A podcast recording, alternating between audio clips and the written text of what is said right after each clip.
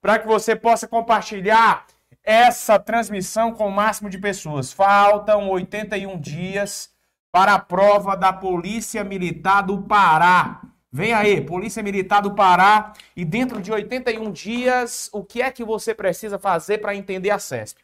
Vou trazer logo os gatilhos que eu mais entendo sobre como é que a CESP pode se comportar. O primeiro gatilho, que eu chamo de peça 1 da CESP, presta atenção, é que para a CESP, questões incompletas estão consideradas certas. Questões incompletas são consideradas corretas. Isso aqui sempre destrincha muita informação na hora da prova, porque o cara já vem com um perfil de outra banca organizadora e aí de repente ele pega a Sebrasp. Quando ele pega a Sebrasp, ele já vem naquela neura de querer fazer com que a questão incompleta esteja considerada errada e a Sebrasp vai lá e coloca a questão incompleta como certa. Então a informação que tiver incompleta está certa. Por exemplo, existe o artigo 5 inciso 16 da Constituição Federal que diz que todos podem reunir pacificamente sem armas em locais abertos ao público, independentemente de autorização. A CESP sempre cobra até independentemente de autorização.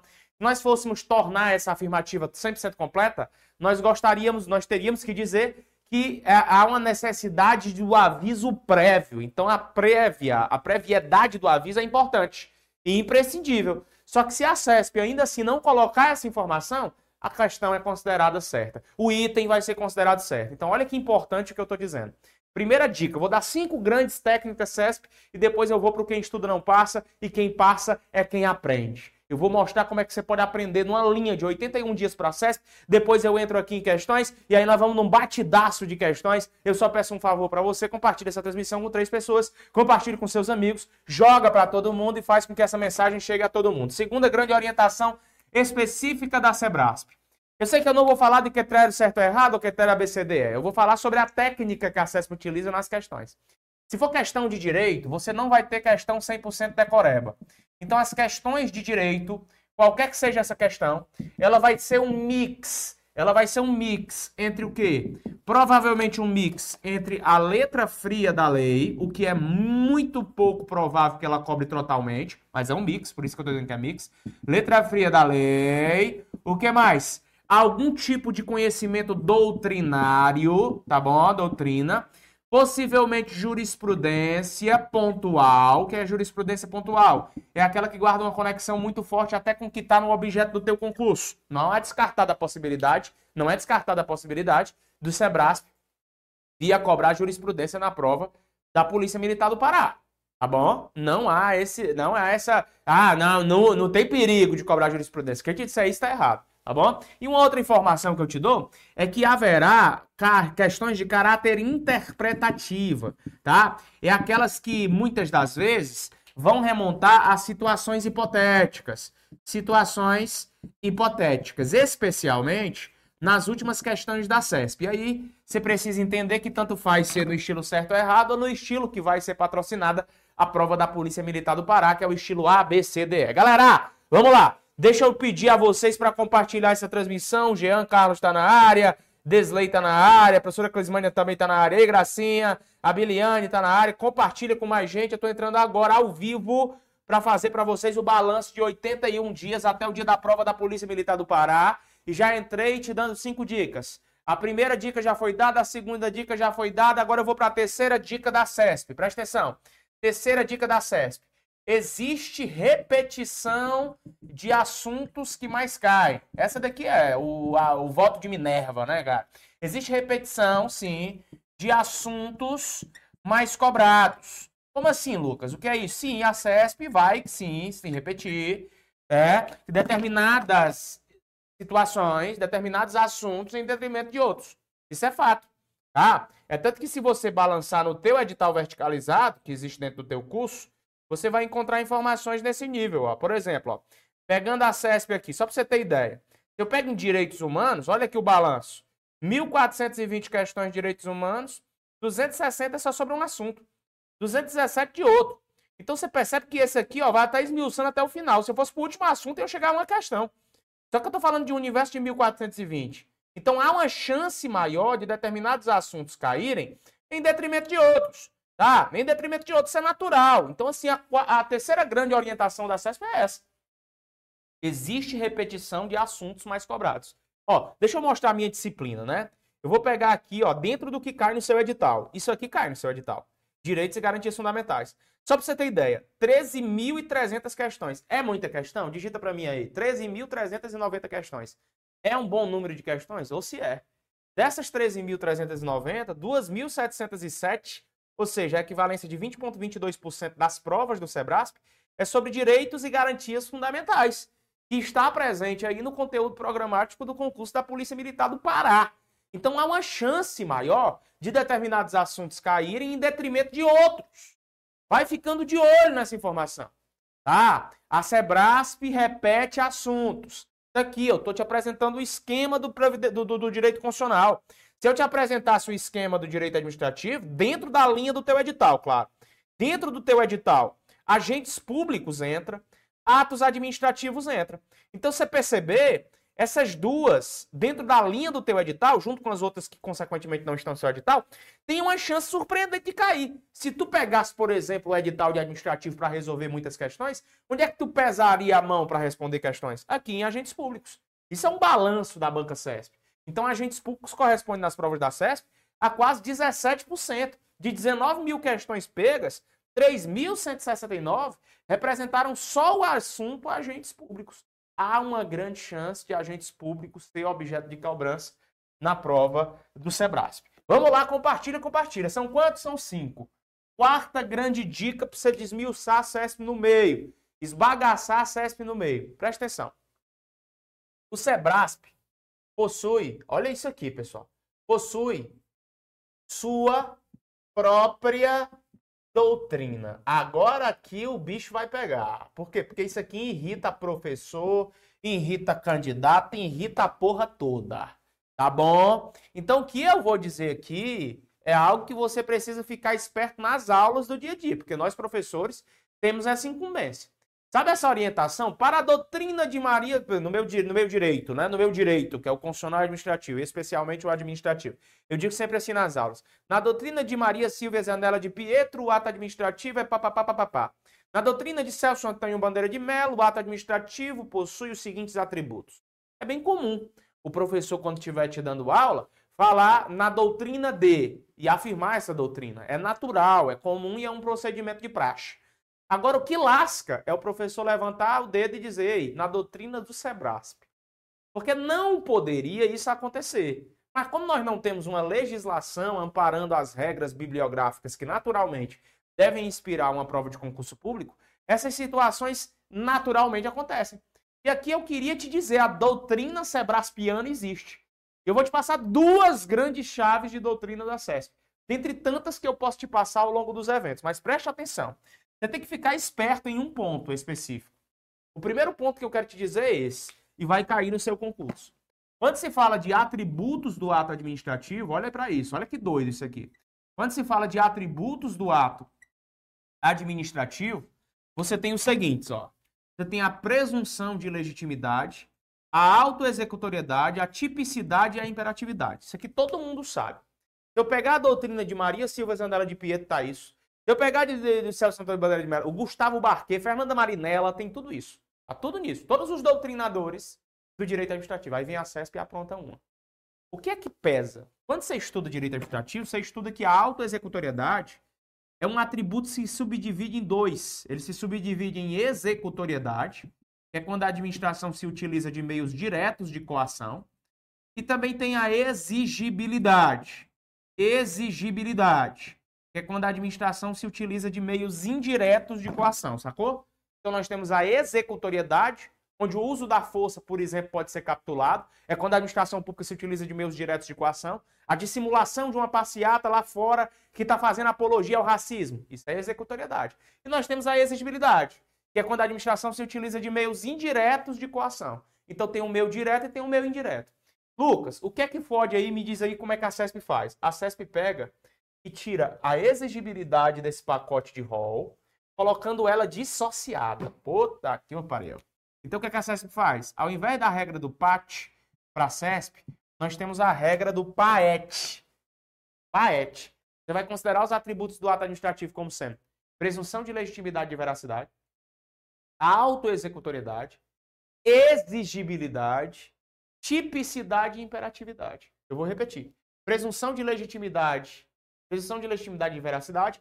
Alta executoriedade é sinônimo de executoriedade.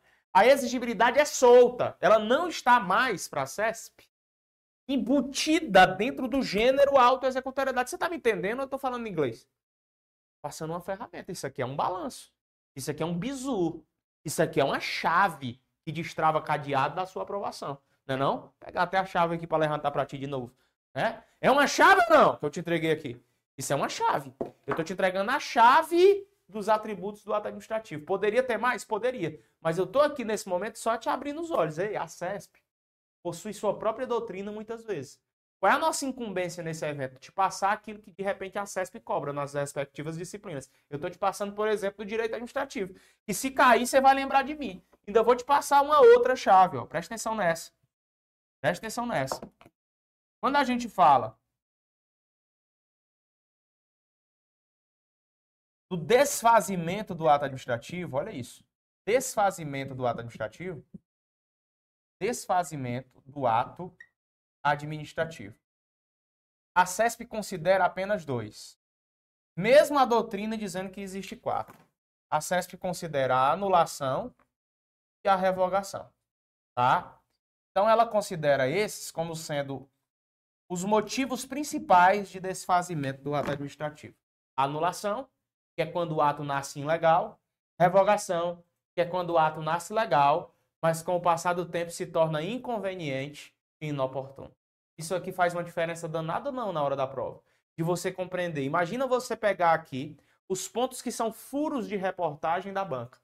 E eu não tenho culpa. Quando você diz, ah, é uma banca maldita, é uma banca cretina. Cara, enquanto não tiver uma legislação regulamentando concurso público, você vai ficar só na reclamação. O que você precisa entender é, ela tem o perfil dela. E nesse perfil a gente vai seguir a risca a nossa, a, a nossa ideia. Tá? E em quinto ato, o quinto grande ato que eu quero te lembrar sobre a CESP é esse. A Sebrasp, que vem aí, vai organizar o seu concurso em dezembro, ninguém te disse isso. Ela é uma banca que, consequentemente, segue uma linha absolutamente clara de gabarito. Linha absolutamente clara de gabarito. Ou seja, ela nunca desvia do que eu vou falar. Tem banca que ainda desvia, onde a margem de erro sobe em 10%, 20% sobre o que eu vou falar. A CESP nunca. Se você pegar mil provas da CESP, e ela já fez, mil, eu tô falando de mil provas, desde 2008, 9, 10, 11, 12, concurso de prefeitura, concurso de juiz, concurso de promotor de justiça, concurso para o Ministério Público, concurso para o Tribunal de Contas, não interessa. Se você pegar mil provas de acesso, você vai ver um, uma sistemática. Você vai ver sistemática de distribuição totalmente equilibrada de gabarito. E que porra é essa? Fala logo em uma linguagem clara para mim. Se eu tiver A, B, C, D, E na prova, eu vou ter aí a famosa regra de 20%, né? 100%, 100 fez 60, 80, 100. Então, ó, vai ter isso aqui. Isso aqui eu posso te garantir. Lucas, e o que é que isso pesa? Vamos lá. Eu odeio falar desse assunto. Muita gente diz que isso aqui é perda de tempo. Eu também acho. Só que é possível que você aproveite esse assunto a depender do, da, da situação que você está. Nessa prova que você vai fazer para a Polícia Militar do Pará, você não vai, diferente dos outros critérios sebraspianos, perder ponto de questão que você errou. Como você não vai perder ponto de questão que você errou, eu te pergunto: você vai chutar ou deixar em branco? É claro que você vai chutar. Então vamos lá. Você tem uma questão, uma prova recheada de questões. No número X de questões que você tem, vamos imaginar que seis questões você não sabe nem para onde é que vai. A pergunta que eu te faço: é possível que seis questões, 20 questões, 15 questões, um intervalo de 6 a 20 questões. Você não sabe nem para onde é que vai. Isso é possível numa prova CESP? Tento te dizer, mas é muito mais que possível. É muito mais que possível. Você chega numa prova do Sebrasp, e caia uma questão, ainda que você tenha estudado, ainda que você tenha rodado o edital de, de vento em popa, ainda que você tenha voltado o edital lá revoltado, botado ele para frente, botado ele para trás, para o meio, para baixo, é possível que isso aconteça. 6 a 20 questões você corre o risco de não saber o gabarito no final. Agora eu quero te perguntar, o que é que você vai fazer numa prova do Sebrasp no estilo ABCDE, onde você não corre risco algum se você chutar? Você vai chutar. Só que você não vai chutar igual um trouxa. Primeira coisa que você vai ver, presta atenção no que você vai ver. Essa aqui é a dica de ouro. Primeira coisa que você vai ver, você vai rodar e pivotar todo o gabarito que você marcou com certeza. Se você percebeu que a maioria das questões absoluta que você marcou foi A, você se livra de chutar no item A. Se você olhar que foi B, você se livra de chutar no item B. Se você olhar que foi C, você se livra e não faz essas 6 a 20 questões remanescentes de item B. Agora, se você percebeu que mal você marcou D, que mal você teve marcação de D, caraca, velho. Tem uma, uma boa quantidade de A, tem uma boa quantidade de B, mas fiquei aqui entre 6 e 20 questões e eu vi que D não tem muita, não, se comparado às outras. Você vai amarrar tudo em qual letra? Em qual item? Você vai amarrar tudo no item D. Eu odeio falar desse assunto porque eu sou professor. E professor dá é a aula, para o cara acertar a questão em prova. E é o que eu faço aqui todo dia, junto com os outros professores. Só que eu não posso fazer com que tu seja retardado e banana de chegar numa prova que eu já conheço metodologia de gabarito de disponibilidade estratégica, é só você analisar.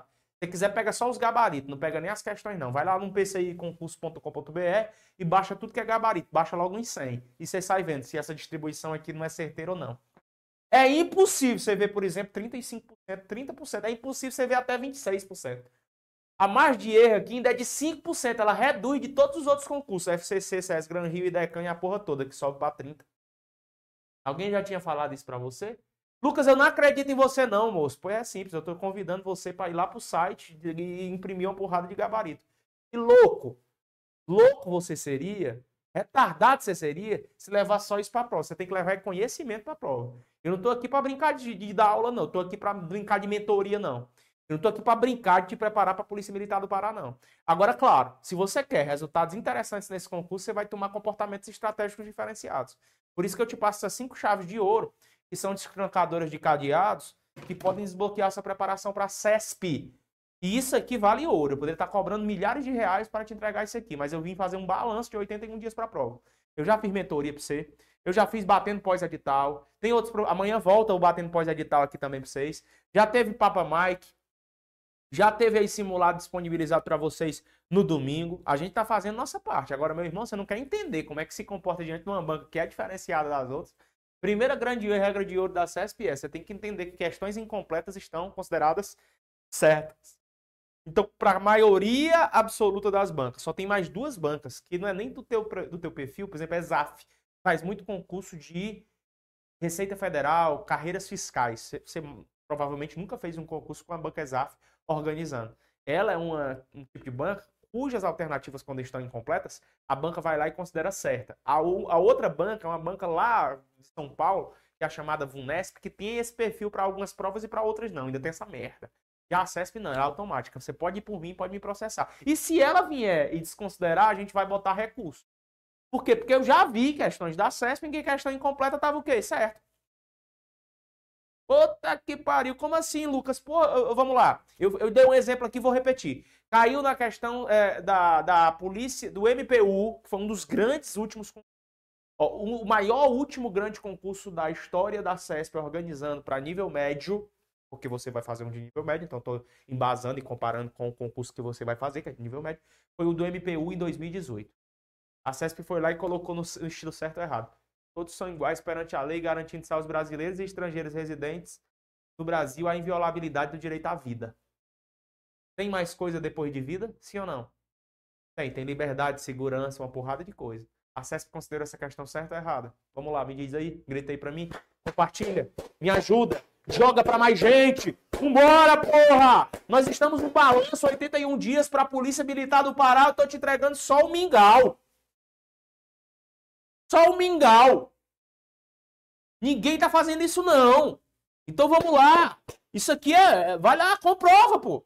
Não acredita em mim, não vai resolver questão, meu bro. Vai resolver questão. E você vai ver que isso acontece. Tá bom, Afonso? Nani, Paula, Islândia, Erlon, compartilha aí, bate 100 pessoas aí ao vivo conosco. Questões incompletas para acesso são consideradas certas. Dois, questão de direito, questão de direito, sempre tem um mix. Dificilmente, eu não tô dizendo, ó, ei, não vai botar a cor na minha, não vai botar, não vai botar a cor na boca do Creitinho não. Tá? A palavra certa tem que ser dita. Nada de colocar palavra, palavra na minha boca. Tá? E nem, e nem colocar coisa na boca do Cleitinho. O que nós estamos dizendo aqui, a gente agora ficou confuso. Brincadeira da parte. O que nós estamos dizendo aqui é o seguinte. Questão de direito regra mix. Agora é possível que uma questão só seja letra da lei. É difícil. Uma questão letra da lei fria é possível. Mas na maioria esmagadora dos casos, você vai perceber letra fria de lei mixada com pontos de doutrina ou de jurisprudência, mas carregando uma questão, uma questão com caráter interpretativo. Uma questão com caráter interpretativo. Você está me entendendo, sim ou não? Sacou? Compreendeu? Girou a, a fechadura aí? Hein? Beleza? Três. Existe repetição de assuntos. A CESP cobra. Olha isso aqui. Direito administrativo. Eu sei o que mais cai. Acaba de dizer que isso aqui não é um número alto, tá ficando é doido.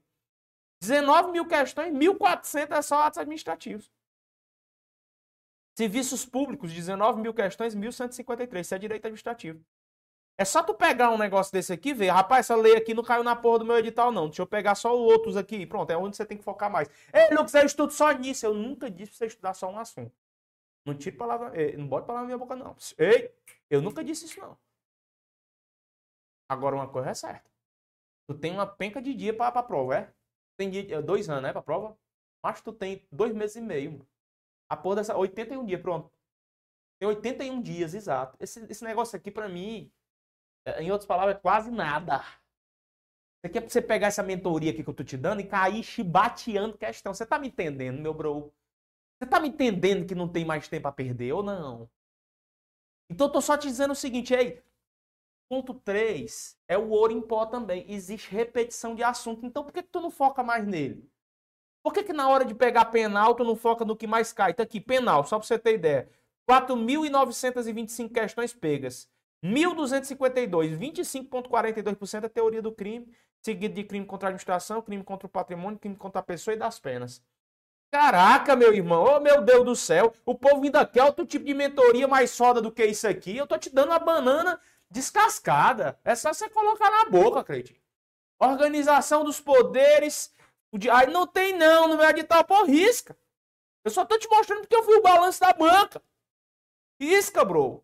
13.390 questões pegas. 2.707 direitos e garantias fundamentais seguido de organização do Estado. Eu, eu, eu, na hora de pegar constitucional, esbagaçava isso aí, ó. Tome, tome, tome, tome, tome, tome, questão, questão, questão, questão, questão. Ah, falta um mês pra prova. Vou pegar o edital todinho questões? Vou. Mas onde é que eu bato mais? No que cai mais?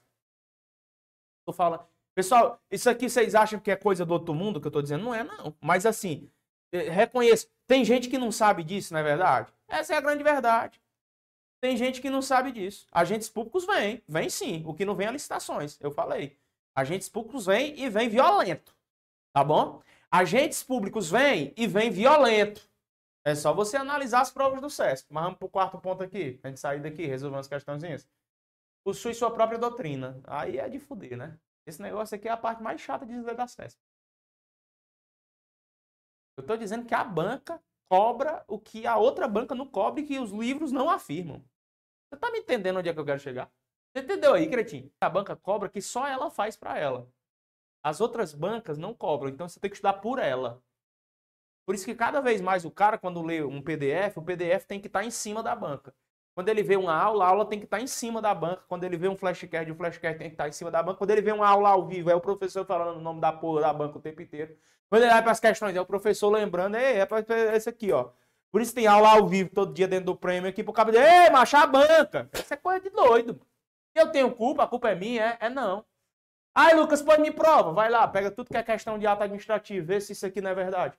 Quando chega nos atributos do ato administrativo, ela divide. Ela não considera a autoexecutoriedade como gênero que se, se distribui em dois, que é executoriedade e exigibilidade. Ela considera a auto-executoriedade como sinônimo de executoriedade, quando a administração se utiliza de meios diretos de coação, inclusive com o uso da força. Já a exigibilidade, ela toca ali como se fosse dissociada da auto-executoriedade. Aí lasca, mas é a mesma coisa. O conceito é o mesmo, exigibilidade, meios indiretos de coação. O exemplo máximo é a multa. O problema é que ela divide. E no desfazimento do ato administrativo, o que é que ela faz? Na parte de extinção, ela considera só esses dois aqui como queridinhos dela, os dois filhos. Cabe a nós, professores, agora, e aí nas aulas de extravagante, nas aulas de penal, nas aulas de processo, dizer para você: Ei, moço, para CESP isso aqui é o que é considerado, viu? Ô, moça, para CESP isso aqui, viu? Ô, ô, ô. Tá tangendo negado, é? Ei, para CESP é isso aqui que cai. Você tá me entendendo, sim ou não? Bora pro quinto ponto. Analisando esse negócio. Linha absoluta clara de gabarito. A distribuição é equânime de 20%. A, 20%. B, 20%. Isso aqui é ouro, viu? A única banca 100% equilibrada em porcentagens, a variação não é de até 10%, é de até 5%. A margem de erro é do Sebrasp. Não vai mudar, não. Não é porque ela tá vendo nossa aula que ela vai botar só o gabarito A. Ei, Lucas, deu -me, tive um sonho, isso aí só com a palavra A, né? Com a letra A. Só A, A, A, A, A, Eu vou amarrar tudo A na prova aí dentro. Não foi do diabo, foi uma revelação do Satanagos. É? É. Não, porque a acesso segue essa linha. Tá me entendendo? Então vamos lá. O que é que vai acontecer? Chegou na prova, você viu que realmente em branco você vai deixar umas questões em branco? Não, porque você não é burro. Deixar a questão em branco. Você deixa a questão em branco quando a questão é do estilo certo ou errado, dá acesso. Mas não sendo, você é doido de deixar a questão em branco. Então você vai fazer essa base. Você vai chutar naquilo, direcionar naquilo que de repente você vê que tem mais chance de vir a cair. Beleza? Show de bola? Bora resolver as questões Bota aqui, Cretinho, bota. Bota aqui. Ah, na tela, menino. Bota aqui, vai, enquanto eu apago o quadro, Baitinga. Cretinho tá aí, Cretinho? Ai, tá, Cretinho. Então vamos apagar aqui. Eles estão com as questões também, Cretinho, para poder acompanhar? Então, eles estão com as questões, inclusive com as questões da Clismane, que vem logo aí. Já chegou a Clismane, Cretinho? Já, já, já, já, já, já, Cretinho diz? Acredite só diz positivo, parece estar lendo uma viatura. Compartilha com três pessoas essa live. Vamos fazer com que o balanço 81 dias, Polícia Militar do Pará, chegue para periquito, papagaio, gato, cachorro, a família toda. Joga para todo mundo. Você conhece alguém que vai para o Pará? Você conhece alguém que vai fazer concurso, vai prestar concurso para a Polícia Militar do Pará? Então você compartilha essa transmissão. Eu separei um assunto, porque a gente não pode ficar só falando de mesmo assunto, né? Eu já dei aula de Direitos e Garantias Fundamentais já dei aula de uma porrada de assunto no constitucional e hoje eu vou resolver questões que estão anexadas acerca de defesa do Estado, defesa das instituições democráticas, porque a galera tem uma pendenga de dúvida no assunto Estado de sítio e Estado de defesa. Só que o teacher Lucas está aqui justamente para não deixar que esse assunto te atribule. Concorda comigo? Então eu vou estudar contigo o assunto Estado de defesa, Estado de sítio, só por meio de questões ABCD ou ABCDE, no critério da CESP. Tá combinado assim, time? Tá combinado assim, meu, minha tribo? Então vamos lá, compartilha com três pessoas. Vou dar um minuto para você compartilhar. Vai lá. Joga aí para que a gente faça mais e mais eventos como esse, tá? Quanto mais você joga para a galera vir, mais eventos como esse aqui a gente entrega para você. Beleza? Então vamos lá. Vamos começar agora. Vamos lá! Agora é hora de responder questões de direitos importantes para você. E um dos direitos que você tem é anexado ao estado de sítio e ao estado de defesa. A defesa das instituições democráticas. Eu já vou jogar a primeira questão na tela, você vai acompanhar aí do seu material e você não vai se perder não, que você não é doido, beleza? Eu pego a primeira questãozinha aí, meu bro, vai. Pega, pega a primeira questão. Já me diz o gabarito. Vai deixando o gabarito pro papai. Vai, vai, vai, vai. Primeira questão. A Constituição Federal, ao abordar a defesa do Estado e das instituições democráticas, trata do Estado de defesa. Sobre o assunto, assinale a alternativa correta. Bora chibatear a questão. Decretado o estado de defesa ou sua prorrogação, o presidente da República, dentro de 12 horas, submeterá o ato com a respectiva justificação, ao Congresso Nacional, que decidirá por maioria simples. Tá errado? Tá errado, porque não é no prazo de 12 horas. Aqui é letra da lei. É no prazo de 24 horas. É no prazo de 24 horas. E submeterá, submeterá a justificativa do Congresso Nacional que vai decidir não é por maioria simples, não. É por maioria absoluta. Então eles simplesmente trocaram as bolas. Só isso. Trocaram as bolas. Simplesmente fizeram isso. Ei, Lucas, qual a diferença de maioria simples para absoluta? A maioria simples é uma maioria relativa. É a maioria dos presentes. A maioria absoluta é a maioria do total geral. Então imagina aí, ó. Imagina. Eu vou dar um exemplo. Imagina que as decisões aqui do objetivo sejam sempre tomadas por maioria simples. O que é a maioria simples? É a maioria dos presentes. Então, se nesse estúdio tem eu mais quatro pessoas, qual é a maioria simples disso? Eu mais quatro dá cinco. A maioria simples são três. Você concorda comigo? É 50% mais um dos presentes. Quando eu falo de maioria absoluta, é o total geral. Aqui no objetivo não trabalha só cinco pessoas. Trabalham mais, trabalham 100. Então imaginemos que nós tenhamos uma maioria absoluta, com 100 pessoas trabalhando aqui. Professor, veio tudo para cá. Aí tá todo mundo aqui, 100 pessoas. Como é que eu tomo uma decisão de maioria absoluta? 51 pessoas, porque eu estou falando da maioria total. Então, esse tipo de decisão que você viu aqui no estado de defesa não é por maioria simples se aparecer na prova, é por maioria absoluta. B. Na vigência do estado de defesa é obrigatória a incomunicabilidade do preso. Errado. É vedada a incomunicabilidade do preso. É vedada a incomunicabilidade do preso durante a vigência do estado de sítio. C. C. Se o Congresso Nacional estiver em recesso, a decretação do estado de defesa deverá aguardar o retorno da sessão legislativa ordinária. Certo ou errado? Errado. Se o Congresso estiver em recesso, ele vai ter que ser chamado mesmo. É a convocação. Anota aí no canto do seu caderno, vai, não mata não. Convocação extraordinária. De quem? Do Congresso Nacional. Congresso Nacional vai ter que ser extraordinariamente chamado dentro de um prazo de cinco dias. Prazo de cinco dias. Tranquilo? Vamos ver o item D. Item D. O decreto que instituiu o estado de defesa determinará o tempo de sua duração. Especificará as áreas a serem abrangidas e indicará nos termos e limites da lei as medidas coercitivas a vigorarem, dentre as previstas da Constituição Federal. Perfeito, perfeito, coisa mais linda de se ler, é isso aí mesmo. Então o gabarito da primeira já está batido, é pré batido, é D, que Deus ajuda a minha vida nessa reta final desse concurso da Polícia Militar, do concurso civil, o que eu for fazer, meu Deus, me ajuda, me dá uma luz aqui na minha cabeça, meu Deus. Se não der certo nesse, que dê certo no outro, que dê certo no que, que, que eu tenho preparado para mim. Pronto. Oh, meu Deus. Oração ficou. Dois. Em relação ao estado de defesa e das instituições democráticas, bem como a ordem social, me diga, o que é que está correto? Item A. O tempo de duração do estado de defesa não superior será a 30 dias, podendo ser prorrogado uma vez, por igual período, se persistirem as razões que justificarem a sua decretação. Coisa linda. Isso aqui já é gabarito. Já é o gabarito. Então, a segunda questão, o gabarito é o item A. Lucas, e por que, que não é o B? Porque tá dizendo que é permitida a incomunicabilidade do preso e na questão anterior tu já resolveu essa. Olha como uma questão puxa a outra. Olha como um bom comentário de questão pode fazer com que você acerte várias outras. A onda é você ir uma, duas, três aí vai. Tá bom? Vamos para a próxima, vamos para a próxima, vamos para a próxima. É pimba na chulipa, é chulipa na pimba, né, Cretinho? Três.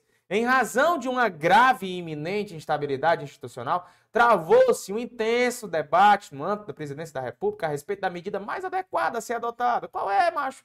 Uma instabilidade institucional. Qual é a medida que nós vamos adotar?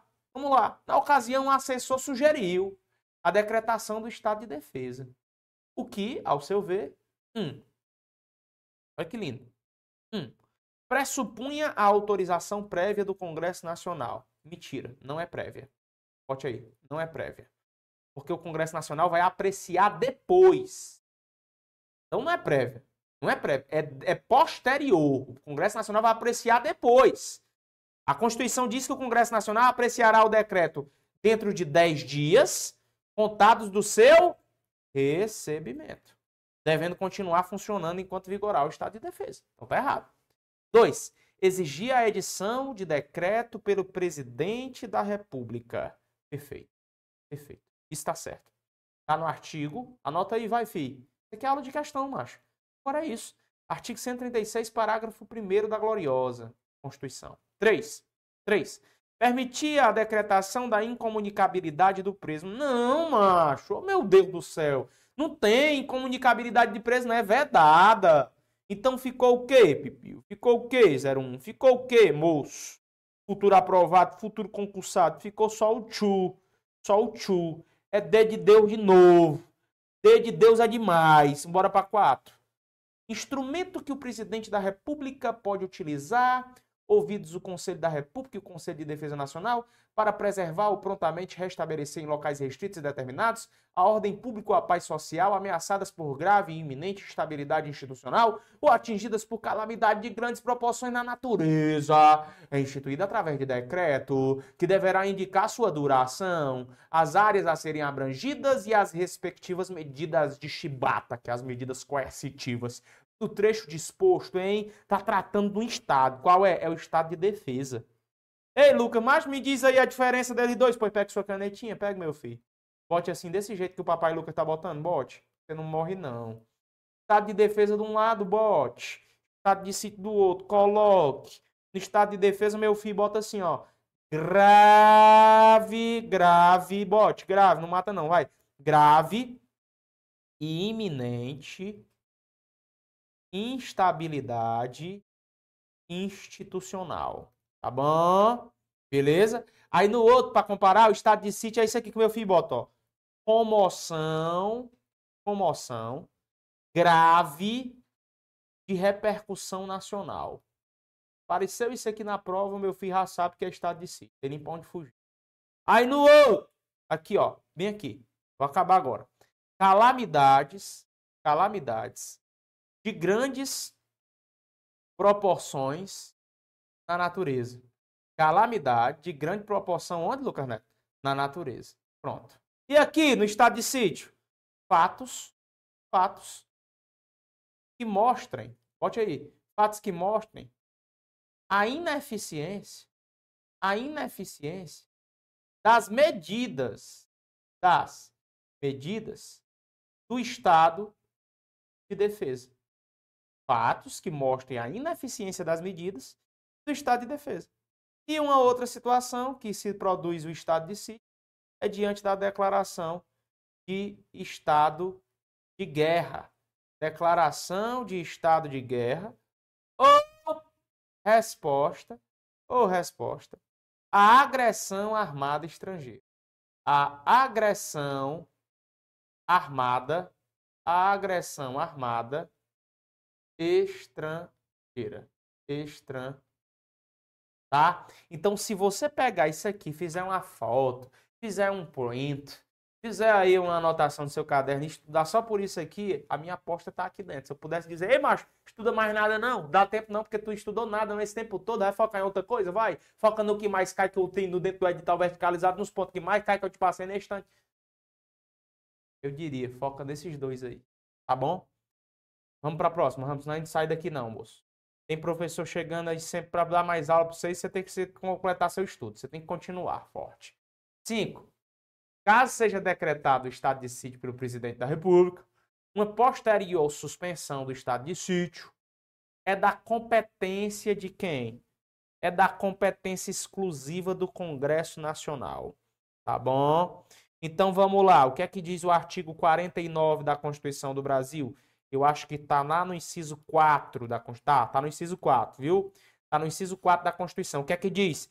Que é competência exclusiva do Congresso Nacional, né? Aí, aprovar, aprovar o estado de defesa e a intervenção federal, bem como autorizar o estado de sítio, autorizar o estado de sítio e suspender e suspender qualquer uma dessas medidas. E suspender essas medidas, tá bom? Quando necessárias forem ser suspensas, né? Então, competência exclusiva do CN, beleza? Do Congresso Nacional. Bora lá, bora lá, bora lá. Seis. É, é questão. Focar na minha cara, não. Você tem que focar na questão que vai pegando a, o segredo da tua banca, tá? São questões aí da tua banca no estilo ABCDE. Seis, a respeito do sistema constitucional de crises e da defesa do Estado e das instituições democráticas, me dê a opção correta, 01. Me dê a opçãozinha correta. Vamos lá. Diz assim. Ah, as imunidades de deputados ou senadores serão suspensas durante o estado de sítio, dada a excepcionalidade da medida. Certo ou errado? Errado. Errado. Errado. B. No estado de sítio é constitucional a determinação pelo presidente da República de restrição à liberdade de imprensa. Rádio, difusão e televisão. Aqui, macho, os cabos pegaram a letra de lei incubada com, com, com alguns dispositivos. Mas se tu ler o artigo 137, mano, e marcha, inciso 1, é justamente isso, e combinado com o inciso 3. Artigo 137, inciso 1 e inciso 3, da Constituição Federal de 88. É a resposta aqui, ó. B. No estado de sítio, é constitucional a determinação pelo presidente da República da restrição à liberdade de imprensa, à radiodifusão e à televisão. B de bola, gabarito da questão 6. Sétima questão, vamos, vamos para cima. Estou em estado de sítio, estado de defesa, te bateando questão contigo. Vamos lá. Sétima questão. Diz assim. A ruptura da segurança pública, conforme previsão constitucional, A não autoriza a decretação do estado de defesa, mas permite a restrição de alguns direitos fundamentais. Mentira, autoriza sim a decretação do estado de defesa. Eu tinha dito para vocês já hoje. A ruptura da segurança pública é um negócio grave. Então a Constituição permite que haja o estado de defesa.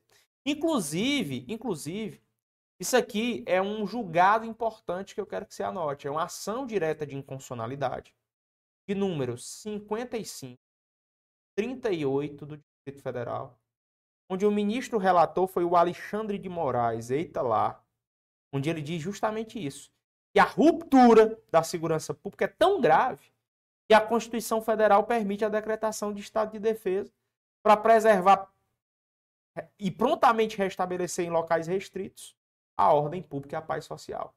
Então, gabarito aqui é B de bola. Próxima e última questão dessa sequência. Em relação à defesa do Estado das instituições democráticas, assinale a alternativa incorreta. A. Se rejeitado pelo Congresso, o Estado de defesa cessa em 10 dias após a decisão que o rejeitou. Não. De acordo com o artigo 136, isso está errado. O artigo 136 da Constituição Federal, ele nos diz o contrário. Ele nos diz que se for rejeitado o decreto, se for rejeitado o decreto, ele cessa, ele cessa imediatamente o estado de defesa. Tá? Ele cessa imediatamente se for rejeitado pelo Congresso esse decreto. Então, se o decreto rejeitar esse, esse decreto de estado de defesa, não cessa em 10 dias após a decisão, não. Cessa imediatamente. Como ele quer a errada, meu bro? A errada já é o, o famigerado item A aí presente tranquilo, é sequência de questão. Isso aqui a gente vai resolver muito, até dar uma dor. Quanto mais questão você fizer, mais bom você fica. Muito bom. Muito bom. E a gente vai fazer questão sempre o tempo inteiro para vocês. Muitas e muitas questões. Tá bom? Tranquilo? A incidência do PDF, onde é que tá? A galera tá querendo ouro, ó. O ouro das incidências de PDF. Por isso que eu quero que você aproveite agora e pegue logo o seu curso PM Pará Prêmio, que você vai ter o ouro também de questões, você vai ter o ouro dos simulados lá dentro toda semana, você vai ter aqui os flashcards por assunto, porque você pode ir no sumário e pegar os assuntos que saem no seu concurso, os guias de consulta rápida, os PDF que a gente entrega dentro das aulas, ó, PDFs com tabelas, imagens e gráficos para você estudar como gente grande. Pega aí, cara. Encosta a câmera do seu celular nesse QR Code e vem logo para a tribo. A gente te entrega tudo 100% completo, tá bom? Dentro da tribo você tem edital verticalizado e tem a porra toda para se preparar bem para a Polícia Militar do Pará. Agora eu vou pedir 59 segundos, Cretim, que é o tempo que a Clismane entra quebrando tudo para vocês. 59 segundos! Clismane chega, beijo no coração, isso é objetivo, balança 81 dias pra PM parar, não acabou não, sai daí não, tem mais questão e tem mais labuta. Clismane vai fazer um balanço tão foda quanto o meu. Bora! Tamo junto, irmão! Fala, concurseiro! Fala, concurseira! Boa noite! Estamos aqui ao vivaço dos estúdios do Objetivo Concursos. Quartou, né? Quarta-feira à noite, dia de curtir? Não, dia de assistir a aula, dia de pegar muito conteúdo aqui para você chegar lá arrebentando aonde? Na sua prova da PM do Pará, meu amigo. Edital tá na praça. Esse aqui é o momento de você estudar até sangrar os seus olhos, tá certo? Esse aqui é o momento que você vai estudar batendo para poder você chegar lá e gabaritar a sua prova, né? Como é que você vai fazer isso? Se você ainda não é aluno objetivo concurso, você está perdendo o seu tempo e, consequentemente, vai perder também a sua aprovação, não é isso? Então, você vai agora, nesse momento, olhar para uma tarjeta que está passando aqui debaixo do seu visor. Tá passando essa tarjeta aqui debaixo do visor? Tá passando? 3, 2, 1, a tarjetinha aparecendo aqui para você agora. Você vai escanear esse QR Code com a câmera do seu celular, que hoje em dia não tem mais segredo, é só abrir a câmera, escaneia, e você vai adquirir o seu curso, que vai ser nada mais, nada menos do que um grande passaporte para sua aprovação. Beleza, meu querido? Beleza, minha querida? Você vai escanear, você vai entrar em contato com a da central de vendas, você vai conseguir comprar o seu curso, você vai ter acesso a materiais inéditos e maravilhosos para você conseguir tudo o que você precisa na sua preparação, para você conseguir ser efetivamente aprovado, que é o que você está buscando. Não é isso? Uma prova dessa com edital desse tamanho tem que se preparar bem. Não é isso? Pois bem, outro recadinho para você. Não basta só você comprar o curso, né? Se você é daqueles alunos que estuda até o último momento da prova, você tem que estar presente conosco lá na super mega revisão de véspera, um dia antes da prova. Que está agora, nesse momento que eu vos falo, ainda em primeiro lote, já quase finalizando, no valor de 100 reais, mulher. 100 reais, 10 parcelas de 10 reais parcelado no cartão. Tu não tem, não, 10 reais por mês para pagar. Mentira, que eu sei. Então, 10 reais por mês, 10 de 10, tu vai garantir aí o teu super passaporte para a mega revisão de véspera. É um super climaço, é maravilhoso. Você não está entendendo, só você estando lá para você conseguir entender o que é uma mega revisão de véspera, que é a especialidade aqui da casa do Objetivo Concursos. Beleza? Show? Então, para você adquirir o seu ingressinho de primeiro lote, nesse valor de 100 dólares, né, que não é quase nada, você não compra quase nada com 100 reais hoje em dia, tá passando aqui embaixo também outra tarjetinha que vai apontar a câmerazinha do seu celular, escanear e garantir o seu ingresso e ir embora com direito à blusa personalizada, não é isso antes? É, direito à revistinha, direito a tudo que interessa para você. Tudo que interessa. A revista tá aqui, o modelinho da revista tá aqui, você vai ter direito à pulseirinha que você termina tudo que você começa porque você é imparável. A revistazinha tem aqui o flashcast, seus professores maravilhosos, aprovados, ó, perguntas e respostas e tudo mais que você precisa que vai cair na sua prova tá aqui. E uma grande brusinha, né, ó. A sua aprovação não é essa aqui, tô só lhe demonstrando porque a sua já está sendo confeccionada, que vai chegar inédita para você. E é isso. Vamos embora, né? Vamos embora, que vai dar tudo certo. Agora vamos começar esse negócio aqui. Então você vai clicar nesse QR Code aí tudinho, escanear tudinho, adquirir logo tudo e conseguir ser aprovado desse jeito mesmo. Tem miséria não, tem que investir na sua aprovação. Beleza? Estou tranquilos? A tia vai tratar a utilização extravagante. Não vou conseguir conversar com você hoje no chat, porque o chat acabou de parar de funcionar após a aula do professor Lucas Neto. Eu sou muito privilegiada, sempre que eu venho acontecer algum problema, mas é assim mesmo, né? Estamos aqui, o importante é dar aula, então não vou conseguir conversar com você nesse momento, infelizmente. Mas você vai deixar sua dúvida no chat, você vai deixar o seu questionamento no chat, aí os meninos vão ler aqui, vão passar para mim e dar tudo certo, tá bom? E aí eu então a gente conversa em outro momento. Beleza? Show? Bota aqui na tela para mim antes, por favor. Aqui, embaixo, ó tem o arroba da profa, certo? Arroba profa Alves. Você vai entrar em contato lá se você tiver alguma dúvida, algum questionamento, se gostou da aula, se não gostou, se quer me esculhambar, quer falar qualquer coisa. Você vai entrar em contato nesse Instagram aí, depois dessa aula. A gente vai desenrolar esse BO bem direitinho, tá bom? Você manda a questão, manda a dúvida vai dar tudo certo. Beleza, posso começar agora? Podemos iniciar então. Vamos tratar de muita legislação extravagante. Seu edital é bem extenso. Vamos bater aqui em questões só da sua banca e vamos ver como é que a banca trabalha, como é que ela conduz aí os negócios dela no mundo dos concursos. Beleza? Lembrando, né? Banca 7 Sebrasp, dia da prova já está marcado e vamos então embora gabaritar essas questões todas para a gente poder conseguir aí avançar no nosso concurso. Beleza? Primeira questão. Primeira questão vai tratar a respeito de crimes hediondos, para a gente assinalar a alternativa correta. Lei 8.072, pessoal, é bem tranquila. Ele quer saber basicamente se você sabe as consequências, se você sabe do rol. É isso que ele quer saber geralmente. Então vamos lá. O crime de estupro Praticado com violência presumida não é considerado hediondo. Pessoal, claro que é. O estupro de vulnerável, ele é hediondo. E quando eu tenho estupro de vulnerável, a, a violência ela é notadamente presumida, tá certo? Então isso aqui está incorreto. B. A pena pela prática de crime hediondo será cumprida integralmente em regime fechado. Negado. O que é que tem lá na lei dizendo? Que vai ser cumprida inicialmente em regime fechado. Integralmente é uma disposição anterior. Foi com o STF veio e disse, não, deixa meu bichinho viver em paz. Ninguém vai ser integral em regime fechado, não. Veio dizendo que tem que ser inicialmente em regime fechado. Foi com o STF fez, barrou também. Deixa o bichinho começar o regime dele de acordo com o caso concreto. Porque fere a individualização da pena. Então não existe essa disposição aqui, beleza? C. A posse ou porte ilegal de arma de fogo de uso proibido é considerada hediondo. Certo ou não, queridos? Correto. Vamos aqui no quadro com a tia. Ó. Estatuto do desarmamento. O que é que vai ser considerado hediondo? Posse ou porte proibido. O que mais? Comércio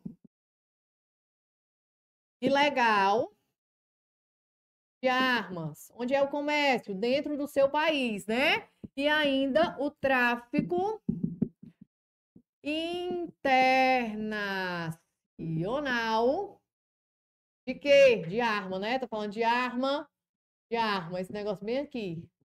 Certo? É isso mesmo. Então, pronto. A posse ou porte de uso proibido é considerada de onde? Restrito. Restrito não, porque o rol é taxativo e o pacote anticrime retirou essa disposição. Então, é só proibido tranquilidade. Gabarito, então, letra C. Vamos para D.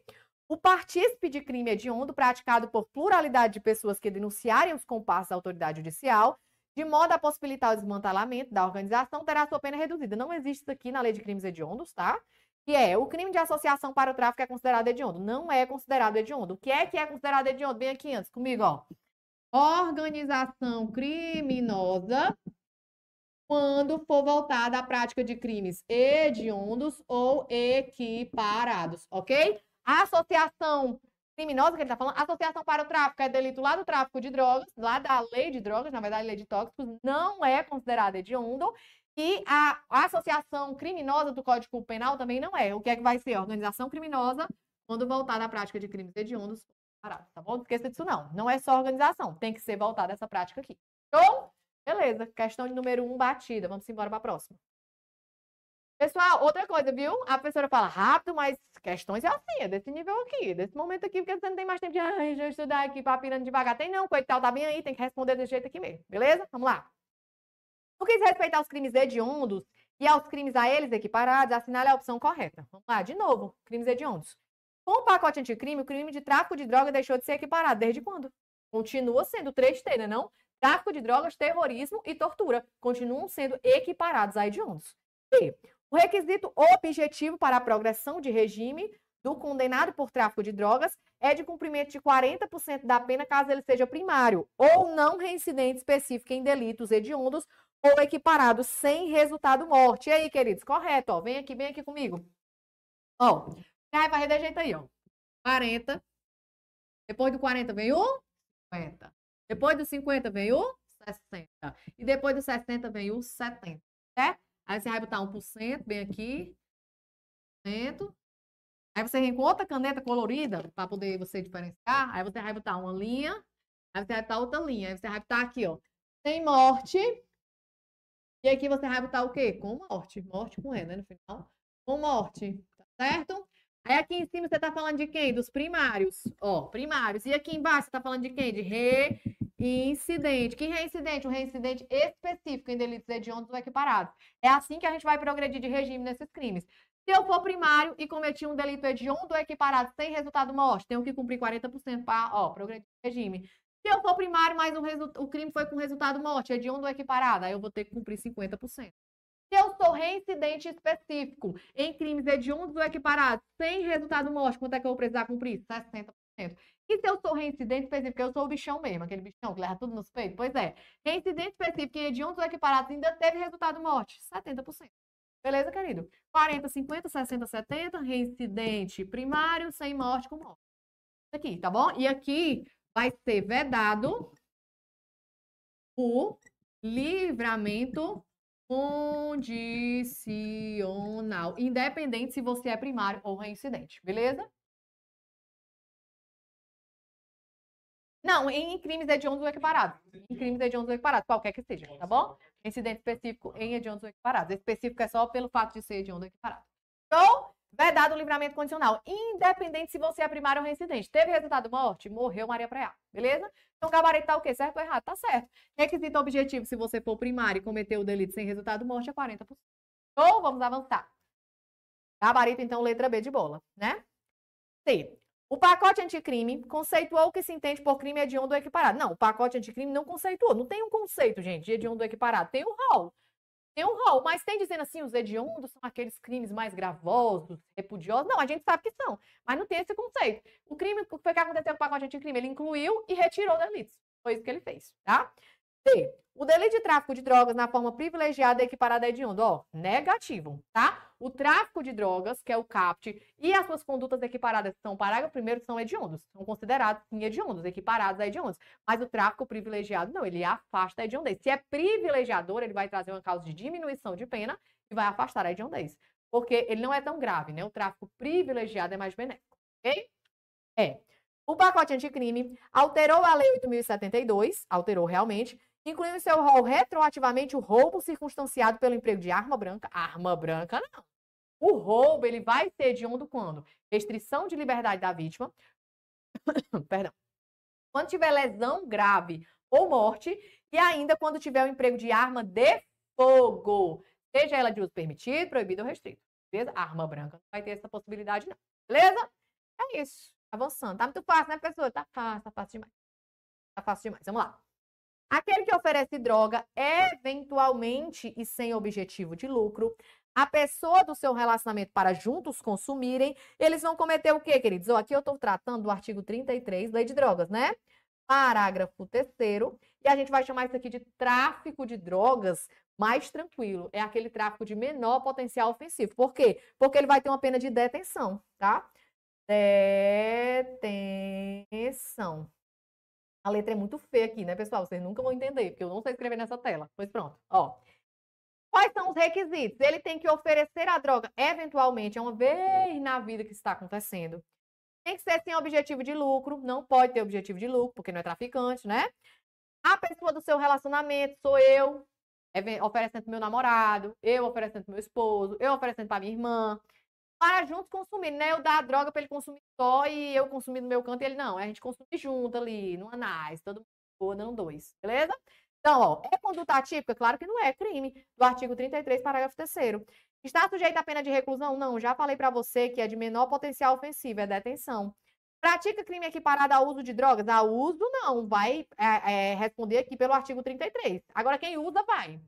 Eu ofereço para o Anderson que está aqui ele é uma pessoa do meu relacionamento, a gente consome junto. Eu respondo pelo quê? Pelo 33, parágrafo 3 e ele pelo artigo 28, porque ele está só usando. Eu que estou oferecendo, certo?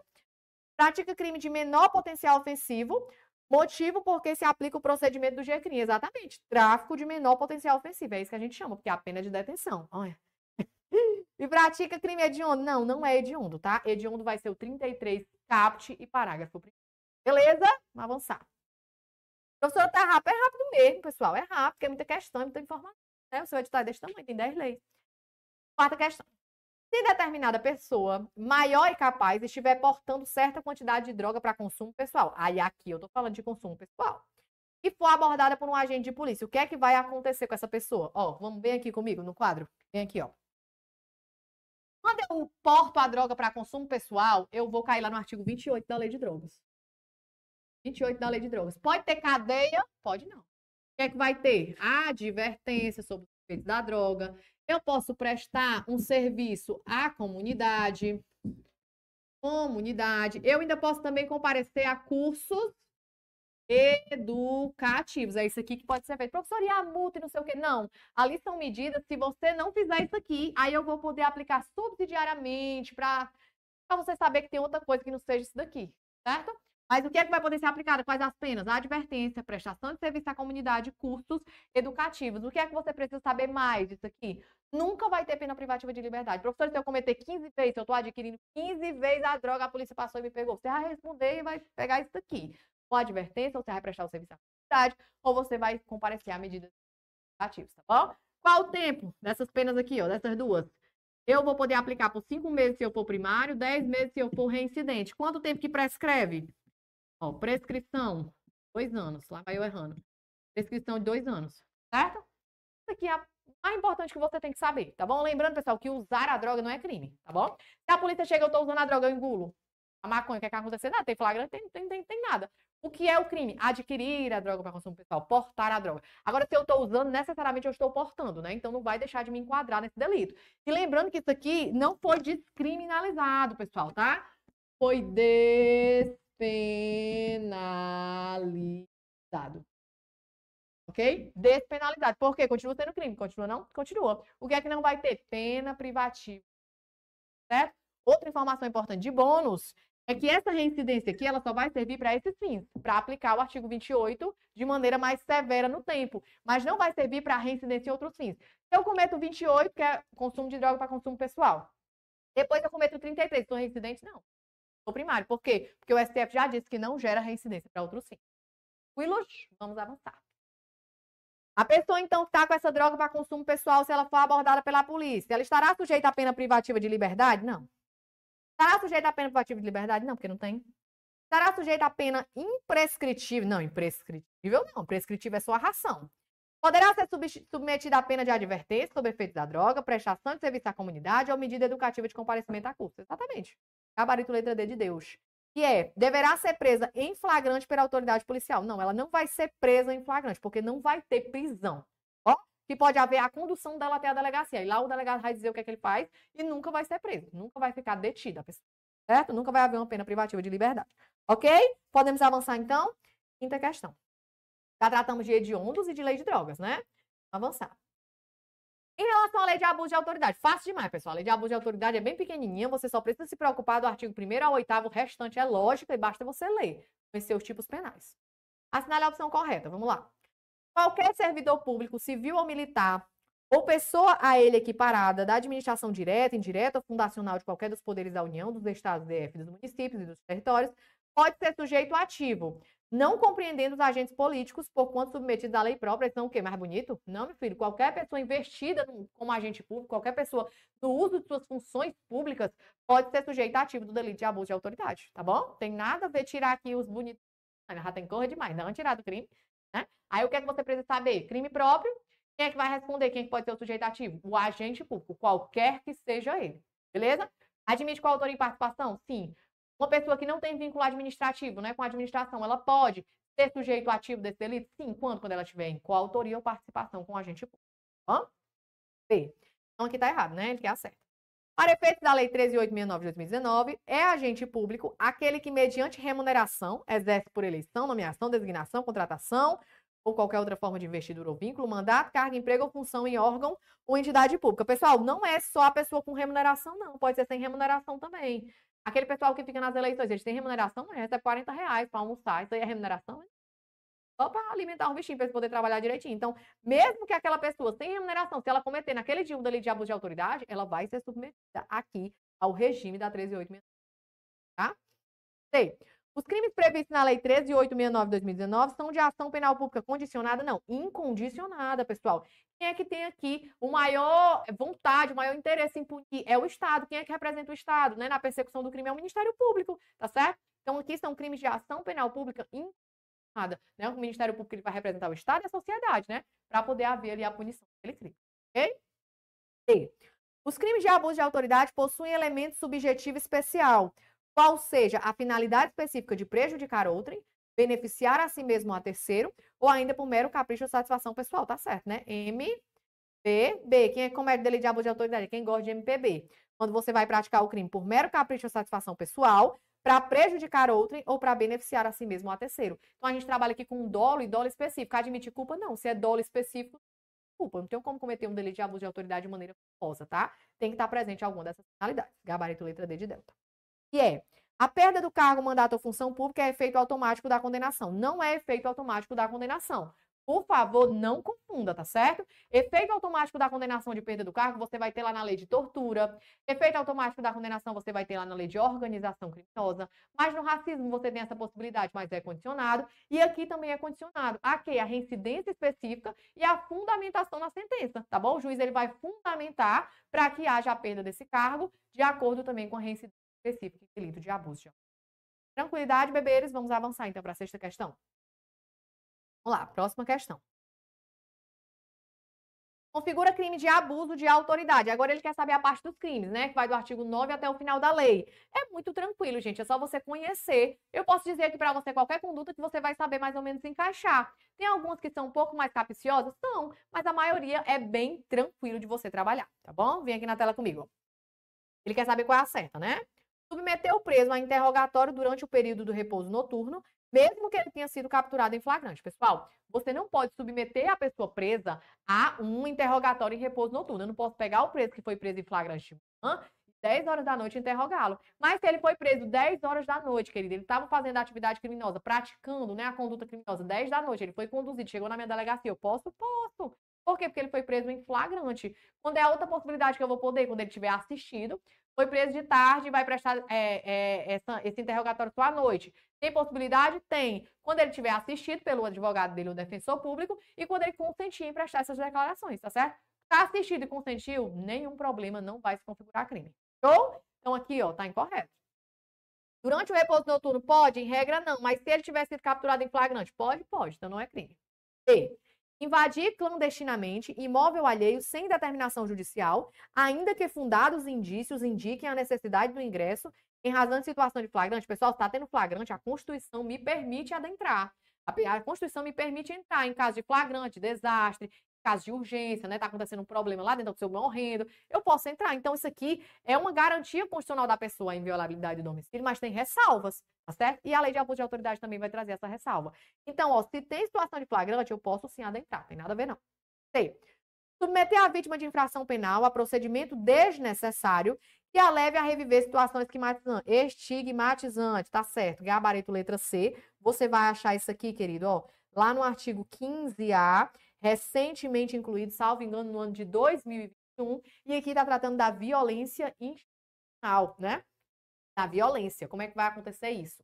A pessoa que já foi vítima de um crime violento, por exemplo, uma vítima de um estupro, quando ela chega lá na delegacia, ela fica tendo ali, né? A pessoa fica fazendo sucessivas perguntas. Ai, mas como foi isso? Como é que você estava? O que foi que você fez? Ai, você gostou? Tá com que roupa? Levando a pessoa a reviver a situação novamente. Isso aqui vai configurar um crime do artigo 15A, que é a violência que a gente pode ali ligar à criminologia, aquela questão ali da revitimização. É você ser vítima, ser vítima diversas vezes, ser vítima mais de uma vez.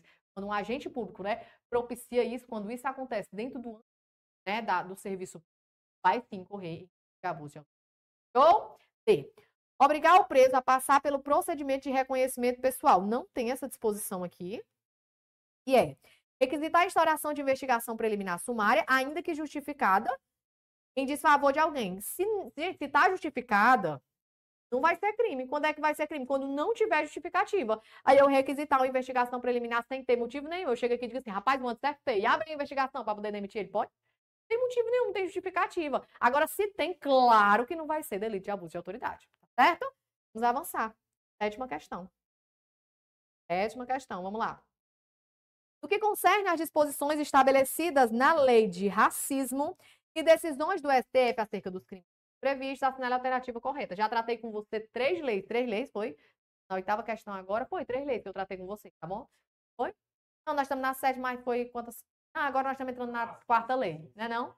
Não me confundo. Lei de drogas hediondos. E agora já estamos de quê? Acabamos de tratar sobre abuso de autoridade. Estamos entrando na quarta lei, tá certo? Vamos lá.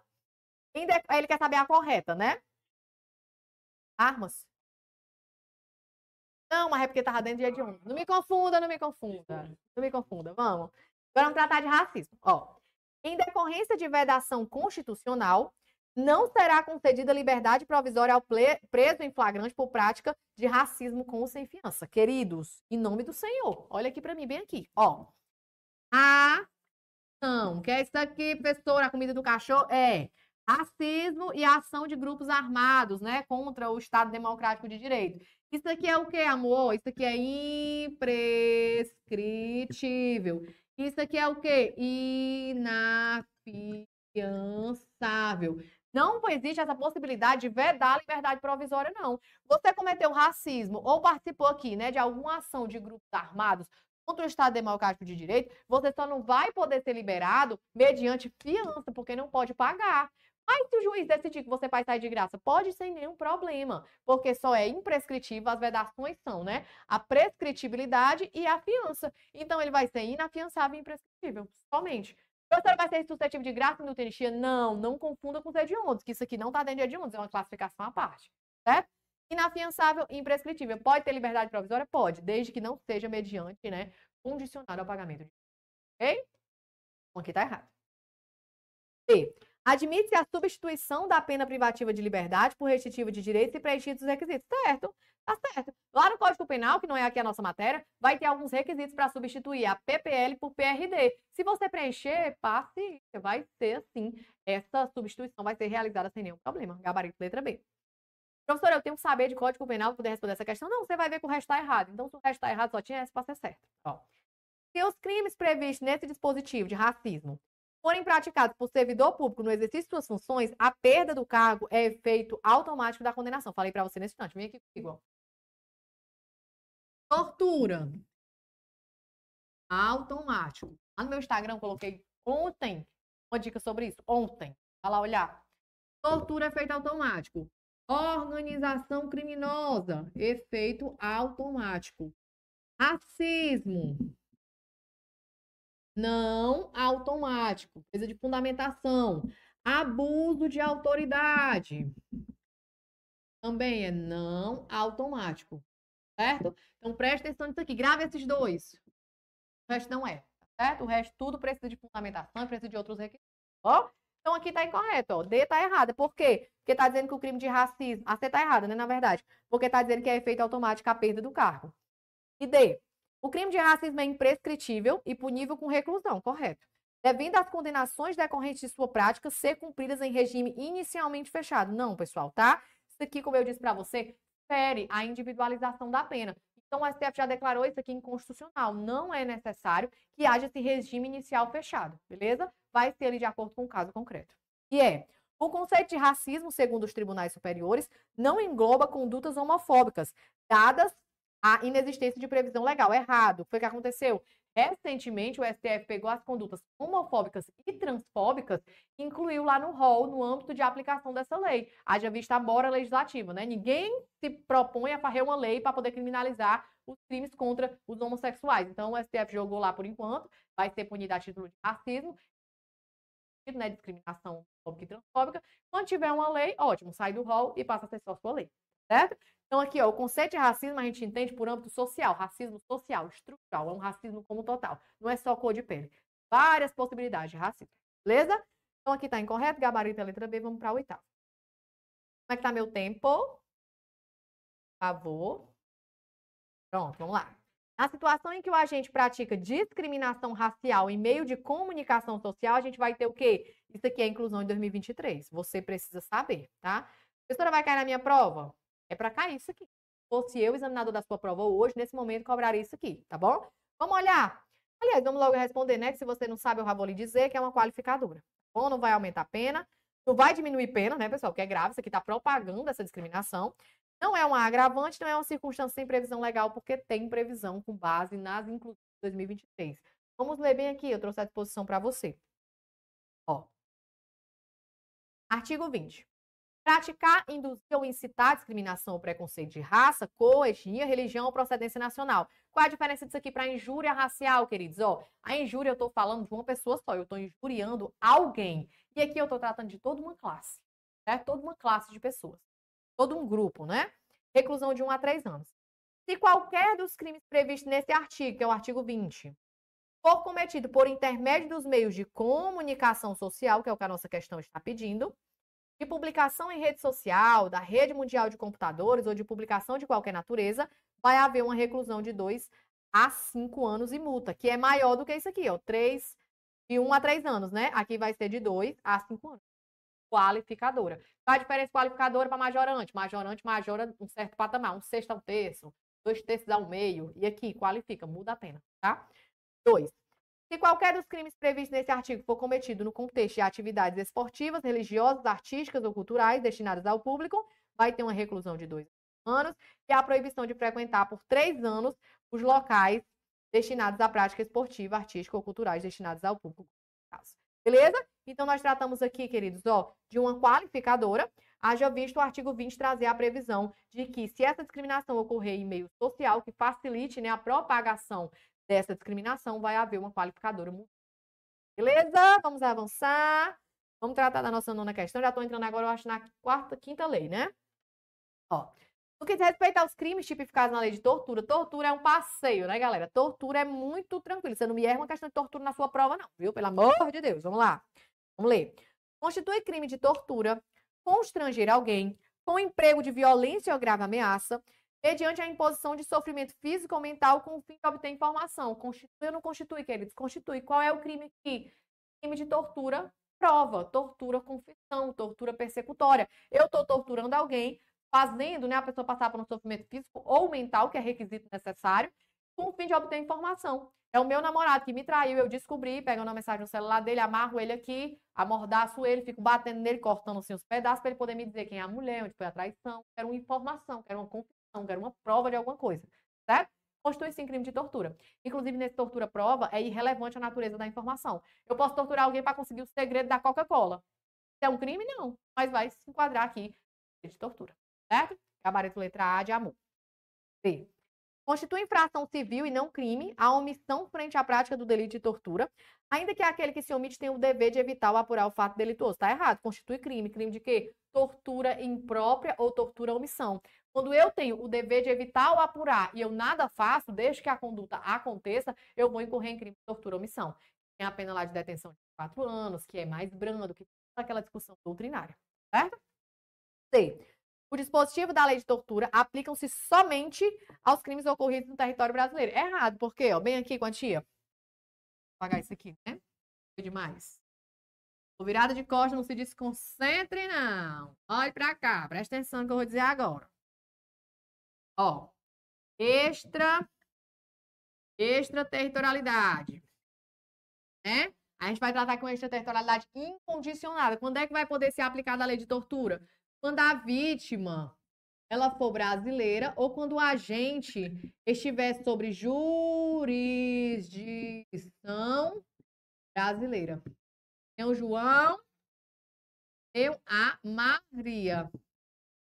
Maria é brasileira. Foram passar férias lá no Paraguai. João chegou lá e torturou a bichinha da Maria. Vai poder ser aplicada a lei brasileira? Vai. Por quê? Porque a vítima é brasileira. Agora, digamos que eu tenha João e Maria. Os dois são holandeses com esse nome, tá? Porque Maria é um nome muito universal, tem em todo lugar do mundo. Aí lá na Holanda, eles, um João pratica o crime contra a Maria, holandesa, não é vítima brasileira. Só que ele não foi preso lá, a legislação muito fraca, aí vem aqui pro Brasil. Assim que ele aporta no aeroporto, os policiais prendem ele. Pode ser aplicada a lei brasileira? Pode, mas professor, a vítima não é brasileira, o João também não é brasileiro. Pois é, mas o agente está sobre jurisdição brasileira. Isso acontece porque nós assinamos tratados que nos obrigamos a reprimir. Traga aqui né, a tortura. A dignidade da pessoa. É um crime grave, seríssimo, tá bom? É isso. Vítima brasileira e agente sob jurisdição brasileira aplica a lei de tortura. Então, nossa questão está incorreta, né? Correta. E D. O fato de o agente do crime de tortura ser servidor público não constitui causa de aumento de pena. Pelo amor de Deus, você assistiu minha aula dez vezes. Bota aqui antes para mim, por favor. Ó, você vai ter dica, guys. Já falei isso aqui 30 vezes. Né? Se você não souber, você não aprende mais nunca.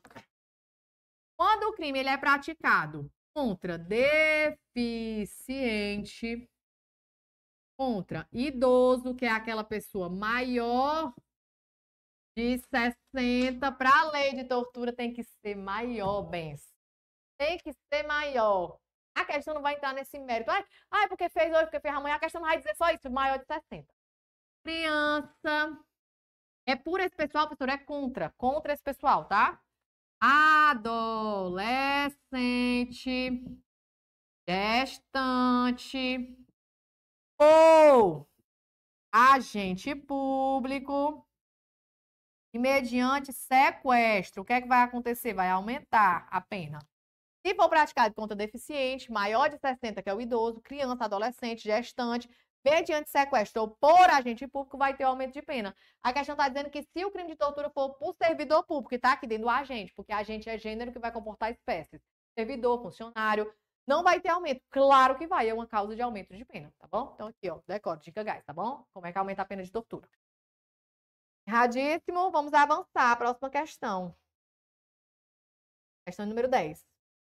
No que concerne a lei 9455 de 97, que é a lei de tortura, assinale a opção correta. Vamos lá.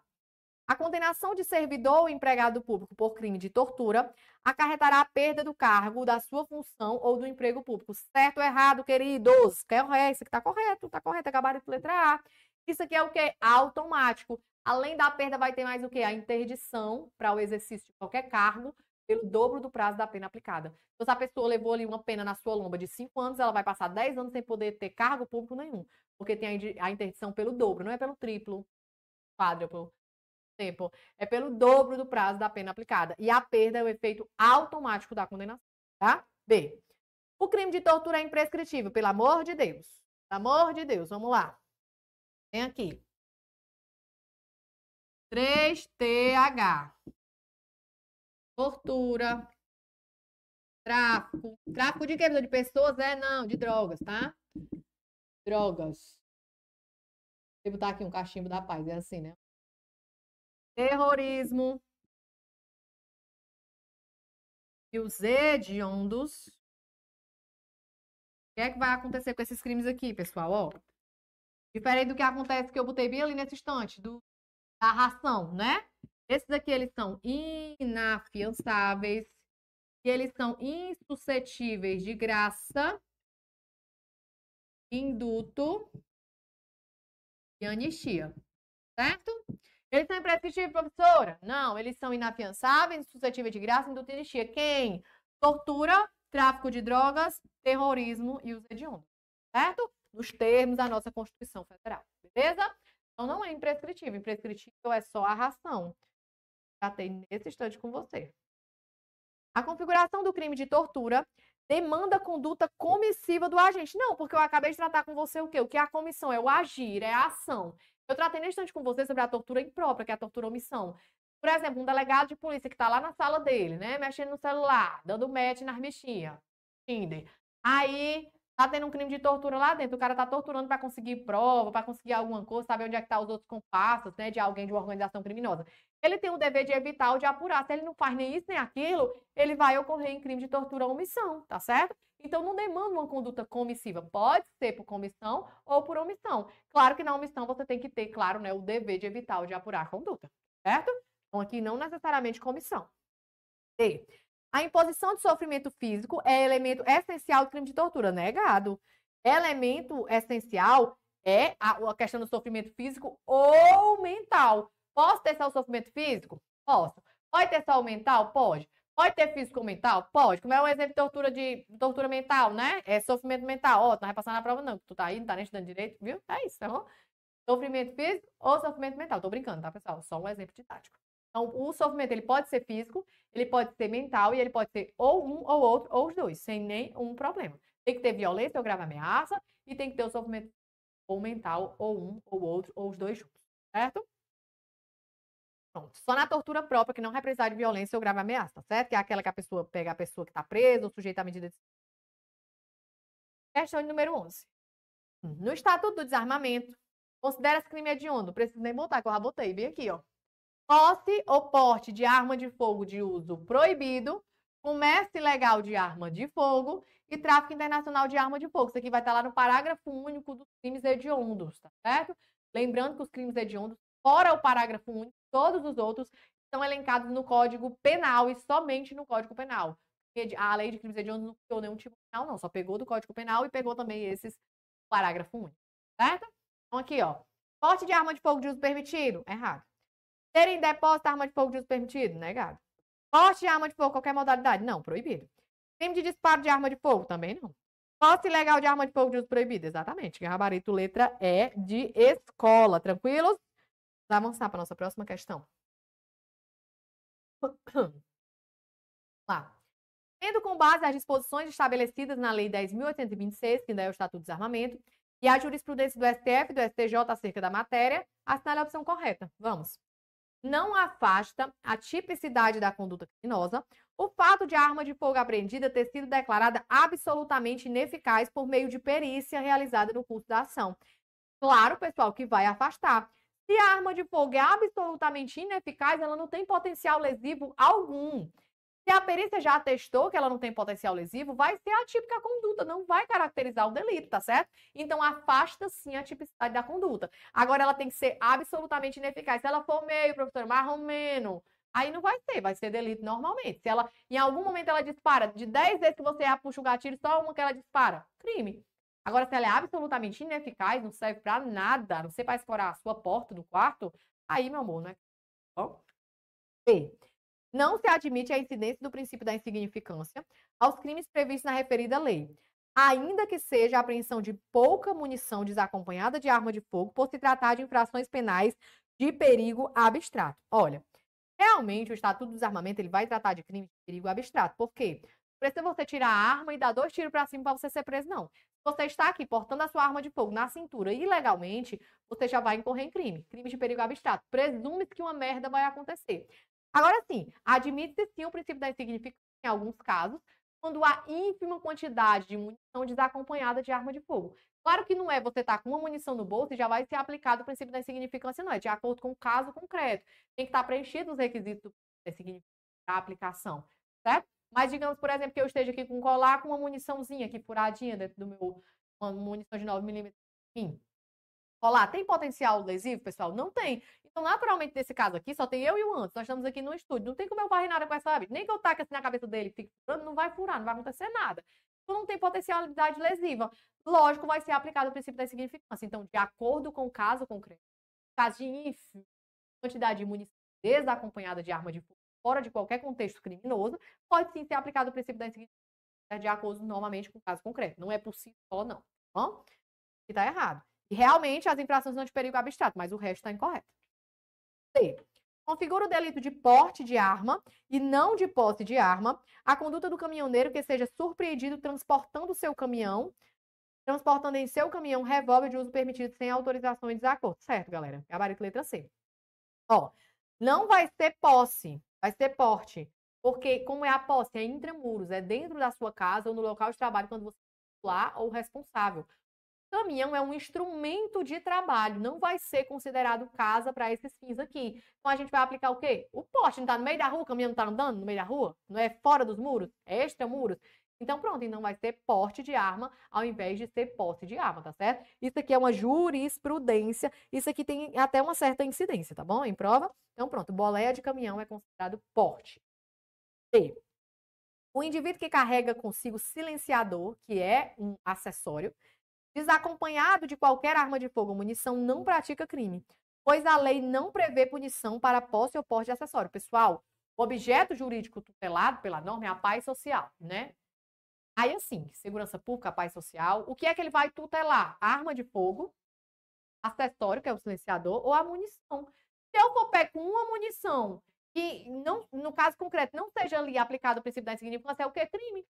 Eu vou pé com 10 munição no meio da rua, isso é o que? Crime eu for pegar um silenciador, uma luneta, um negócio que esteja ali, né, acessório da arma, mas sei o que, crime. E pego com arma de fogo desmontada, quebrada, crime, tá certo? Então preste atenção, tá bom? A não ser que ela seja aqui totalmente, né, absolutamente é, capaz de produzir algum resultado, tá certo? Mas em todos os casos, a arma de fogo, o acessório à munição, geralmente vai ser considerado crime. O acessório, ainda que ele esteja desacompanhado de arma, vai ser considerado crime, tá certo? Porque o Estatuto de Desarmamento tutela arma de fogo, acessório à munição. É.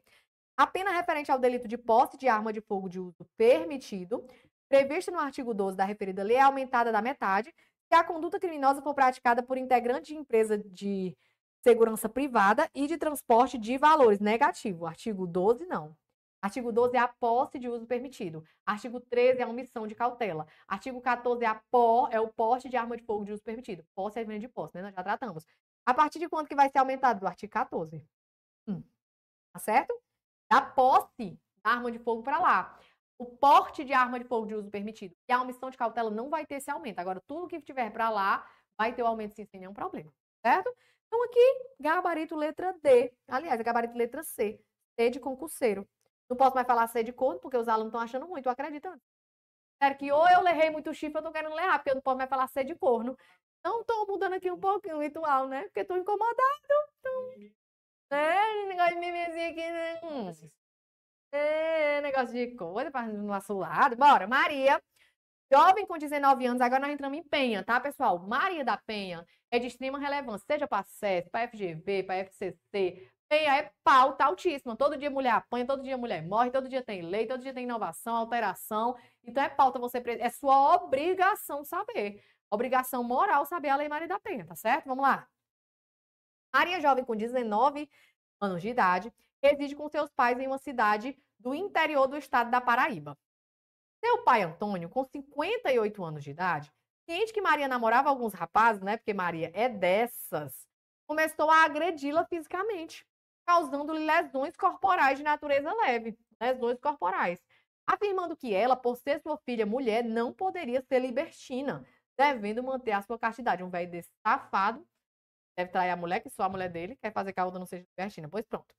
Acerca dessa situação, julgue os próximos itens, à luz das disposições da Lei Maria da Penha. Vamos lá. 1. Um, a coabitação de Maria com Antônio é imprescindível ao enquadramento da conduta? Não, pessoal. É prescindível, não tem nada a ver. Não precisa a pessoa coabitar, não. Tanto faz, se coabita ou se não coabita. Se estiver dentro dos requisitos preenchidos para ter aplicação da Lei Maria da Penha, vai ter, tá certo? Então, a coabitação ela não é imprescindível. Cuidado com a nomenclatura. Ela é prescindível. Independe de coabitação. Em nome de Jesus, preste atenção nisso aqui, tá? Vamos lá. Maria tem. Então, essa primeira tá errada. Se essa primeira tá errada, eu tiro essa, tiro essa, tiro essa. Ficou só com duas possibilidades. 50-50 você acertar na prova. Maria tem o direito de ter um atendimento policial e pericial especializado, ininterrupto e prestado por servidores preferencialmente, atenção, tá? sexo feminino, previamente capacitados. Corretíssimo, queridos, ó. E se viesse obrigatoriamente, aí tava errado, mas veio preferencialmente, tá certo. Tá bom? Porque se a mulher chegar lá, não tiver uma servidora de sexo feminino, vai poder ser atendida naturalmente por um homem, tá certo? É preferência de sexo feminino. 3. Poderá o juiz conceder à ofendida auxílio aluguel, isso aqui é novo, né? Cheirando a leite, novidade legislativa.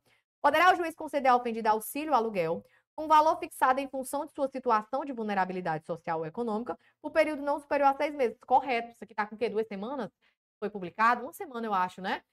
É, o governo colocou aqui esse novo artigo. E é isso, vai poder sim ser pago o auxílio aluguel. É o agressor que vai pagar? Não, acho um absurdo, mas não é ele que vai pagar, é o governo quem vai custear esse auxílio aluguel. Pode ser pago ali até pelo prazo máximo de seis meses, não tem valor definido, é de acordo ali com a vulnerabilidade da mulher, certo? Isso aqui é muito louvável, pessoal. Trabalhar isso, mas contexto de violência doméstica familiar contra a mulher é muito louvável. O que não é louvável é o fato do governo pagar, né? Porque, na minha opinião, deveria arcar com isso aqui era o agressor. Né? Mas, enfim, eu e as cabas passando no meio da rua, a mesma coisa, né? Então, pronto, ó. Maria, ok. Ah, então a, a, segunda tá certa, né? E a terceira também tá certa. Qual é o gabarito da nossa questão, queridos? Ó, não tem ainda gabarito, né? Tem que ver se a outra tá certa. Vamos lá. Considerando que o delito praticado por Antônio tem pena mínima de um ano, será possível a aplicação da suspensão condicional do processo previsto na 9.099 que dispõe sobre o GCRIM. É errado, pessoal, ó. Cadê? Não tem mais nem eu escrever, bem aqui. ó, pode ficar aqui? Pega aqui. Não se aplica na lei, Maria da Penha, a lei 9.099. Logo, não vai poder aplicar transação penal. Não vai poder aplicar. O que foi que ele disse aqui? Aplicar? não vai poder aplicar suspensão condicional do processo, SUSIS processual, não tem pena de cesta básica, vai poder pagar dois quilos de arroz e sair fora, não vai poder pagar prestação pecuni... Menina, que letra, né? Pecuniária isolada. Paga aqui sem conta e sai fora? Não pode. Não pode. Acordo de não persecução penal. Mas não vai poder. Isso. Como lembrando, eu vou dizendo. Como lembrando, eu vou dizendo. Mas a priori é isso. Agora o que, é que você precisa atentar? Ó. Suci processual não pode. É, insignificância também não pode. Muito obrigada, assistente. Significância não pode. Suci penal. Pode ou não pode? Pode, tá bom? Diferença. SUSIS processual não pode, porque é o Instituto da Lei 9.099. E a Lei 9.099 não vai ser aplicada na Maria da Penha. SUSIS penal pode. Como é que eu decoro? Maria da Penha, Maria da Pena. Maria da Penha, Maria da Pena. SUSIS penal pode, tá certo? Suspensão condicional da pena pode. Do processo não pode, tá certo? Então pronto. Qual é o gabarito da nossa questão, queridos? Ó, independe, né? Independe dessa pena não vai poder ser aplicado. Gabarito letra C. C de concurseiro, de concursado, que é o que nós seremos, tá bom? Vamos avançar. Estamos terminando. Estão cansados já? Estão pensando em desistir? Desistam não, falta só duas questões. Vamos lá. Júlio, durante discussão familiar com sua mulher no local onde ambos residem, sem justo motivo agrediu, causando lesão corporal leve. A situação hipotética, conforme a lei e o entendimento do STJ, vamos lá. Lesões corporais leves ou culposas, em regra, elas não são de ação penal pública incondicionada, mas para Maria da Penha é. Então, não precisa nem saber de outra informação. Qualquer tipo de lesão, leve, grave, gravíssima, culposa, é incondicionada. O que, é que vai acontecer? O Ministério Público ingressa com a ação. Ela pode representar para renunciar essa retratação, né? Retratação da representação pode? Pode não, porque ação penal pública incondicionada. Vamos lá. A ofendida pode renunciar? Pode não, porque a ação é, é pública incondicionada. Ação penal é proposta pelo Ministério Público e é incondicionada? Correto. Lesões de qualquer natureza são de ação penal pública incondicionada. Memorize isso, por favor. A autoridade policial, independentemente de haver necessidade, deverá acompanhar a vítima para assegurar a retirada de seus pertences? Não. Ela vai acompanhar se tiver necessidade. Às vezes o homem não está mais nem lá, a mulher pode voltar normal para casa. Então, se não tiver necessidade, não vai acompanhar. Júlio poderá ser beneficiado com a suspensão condicional do processo, foi o que eu acabei de dizer, que não pode suscitar penal, processual. Só o penal. Júlio poderá receber proposta de transação penal? Também não pode, porque é Instituto da Lei 9.099. Acabei de dizer para você. Não aplica 9.099, transação penal, SUSI processual, cesta básica, pagamento celular de multa, não tem ANPP, não tem princípio da insignificância, não tem nada. Cadeia. Viu? Vamos para a última questão. Questão. De acordo com o disposto na Lei 9.605 de 98, que é a Lei de Crimes Ambientais, mó paia, né? Acerca da responsabilidade penal da pessoa jurídica por dano ambiental, é correto informar. Isso aqui tem muita incidência na banca CESP, tá? Essa questão tem muita incidência a respeito das penas restritivas de direitos, da aplicação do que pode ser aplicado, né? A, a pessoa jurídica, a pessoa física. As penas têm muita relevância, tá? das penas em geral, né? Não estou falando de crime propriamente dito, não, tá bom? O que é que eu posso aplicar uma pessoa jurídica, pessoal? O que é que eu posso aplicar o objetivo concurso? Eu posso aplicar uma cadeia ao objetivo concurso? Não posso. Por quê? Porque o objetivo concurso nem cabe dentro da delegacia, dentro da cela. Porque é uma pessoa jurídica, uma ficção. Você não vê uma, uma pessoa jurídica. Então, eu não vou poder aplicar todas as espécies de pena. Posso? Posso não. É somente a multa? Não. O que é que vai poder ser aplicado? Vai ser aplicado isso aqui, ó. As penas de multa, pena restritiva de direito, Prestação de serviço à comunidade pode ser aplicada à pessoa jurídica? Pode, sem nenhum problema, tá bom? Pena de multa, ok. Pena restritiva de direito, salva a prestação de serviço à comunidade. Mentira, porque pode. Nenhuma pena restritiva de direito. Pode sim, você vai encontrar isso aqui, queridinho, ó, lá no artigo e 1 tá da Lei de Crimes Ambientais. A gente encerra aqui nosso blocaço de questões. Foi voado, eu sei, mas mesmo voado, eu consegui dar tudo em menos de uma hora. Foi não? Uma heroína, tá certo? Aí, qualquer coisa, se você não tiver entendido, você... esse vídeo vai ficar salvo? Mesmo que por pouco tempo, ele vai ficar salvo. Aí você pega, volta e coloca no 0.50 e vai ouvindo devagamente, porque com certeza o professor Lucas Neto falou na mesma velocidade que eu. Você vai precisar encarreado ouvir esses dois. Agora você vai ficar com o professor Lorival. Né? E os avisos, né? Novamente, os avisos, os avisos. Se você não estava aqui no começo, vou logo avisando de novo, que se você ainda não é aluno aqui da tribo, não é aluno objetivo, o QR Code já está aqui. Tarjetinha está passando aqui embaixo para você escanear a tela do seu telefone, a câmera do seu telefone. Adquirir o seu curso, é o passaporte para sua aprovação. Você precisa investir tudo que você tem nesse momento para que você seja aprovado, você consiga ganhar 10 vezes mais aí no seu cargo público, né? Estabilidade, ninguém bota o dedo na sua cara, só o seu superior. Mas é isso mesmo, alguém tem que botar o dedo na sua cara, nem que seja sua mulher, não é isso? Aí você vai comprar o curso agora para você poder passar. Se você também quer participar da nossa mega revisão de véspera, quer ter acesso ao material exclusivo, flashcast, cadê? Tá aqui o flashcast que eu já mostrei antes, ó. Vai ter todo. Aqui são as questões, né? Flashcast, perguntas e respostas, o negócio é massa. Só o filé vai ganhar uma pulseirinha, tem uma ambiência absurda, vai todo de blusinha, todo bonitinho, né? Quem sabe até consegue uma paquerazinha lá com pulseira também, que a vida é difícil. Entendeu? Você tá aqui já embaixo da MRV? Você vai escanear também a tela do seu celular aqui embaixo. Aí qual é o valor, professora, que tá? Porque concurseira é lisa. É não. É o dinheiro que você toma vitamina. Nem um açaí não é desse preço. É 10 reais, mano, por mês. É 10 parcelas de 10 reais. 100 reais o primeiro lote, que já tá esgotando. Então, você garanta logo a sua vaga. Por causa de 100 reais, você vai deixar de ter uma mega revisão de véspera, pegar os bisus tudinho pra você ir pra sua prova, se garantir e gabaritar. Pois é, porra, então avisa amigo. Bom, desculpem por eu não ter conseguido realmente acompanhar o chat. Realmente eu estou com problema de retorno. Não tenho como acompanhar. Como eu já falei, né, anteriormente, aqui o arroba profa Lismane Alves. Qualquer coisa você manda lá para mim, tá certo? Demora um pouquinho, professora? Demora imediatamente. É não, porque tem outros alunos também que falam. Aí eu vou demorar um pouquinho, mas eu lhe respondo, viu? Tenha fé que vai dar tudo certo. Agora você vai ficar com o professor Lorival Kerlon, é assim, né? Que, Lorival Kerlon, né? Que ele é dos que ele é estrangeiro, né? Que ele é assim. É o bichão mesmo. É o bichão mesmo. Ele vai dar agora informática, vai vir com duas voadoras nos peitos da sua banca você vai aprender, porque o homem é bisurado, tá bom? Então a gente se encontra numa próxima. Obrigada pela sua companhia, pela presença. Fique aí, não saia não, fica até o final da live, viu? Deixa pra você dormir quando morrer. Um beijo. Obrigada pela presença. Tchau, tchau. Aí fica o ciclo eterno, né, véi? Eu não consigo entender essa galera. Então não é sonho, né, bicho?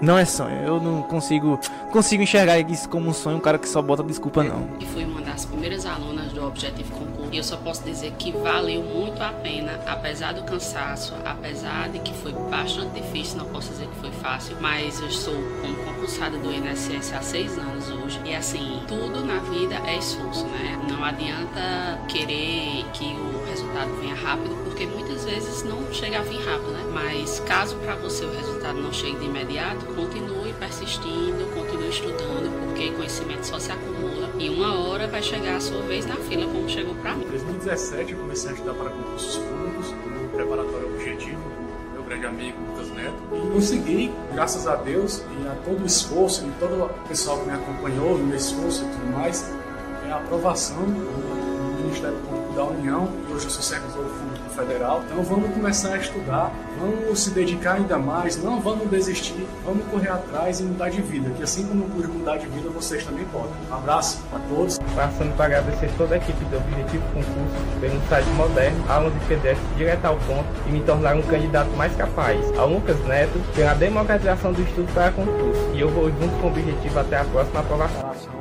foi muito boa, eu me esforcei bastante eu abri mão de muitas coisas que eu sempre gostei de fazer para poder enfrentar de corpo e alma. Se você não, não tiver um caminho certo para seguir, você fica meio perdido. É muito esforço, é muito doído, a gente passa por vários momentos difíceis, mas isso aqui é muito gratificante, a gente saber o resultado de, de, da batalha eu me tornei outra pessoa. Eu vi outro mundo, outros horizontes. Eu me achava que eu era uma simples dona de casa. E eu vi aqui no objetivo, eu me descobri outra Larissa, outra pessoa. Eu vi a minha capacidade e eu não acreditava e ele sabe disso.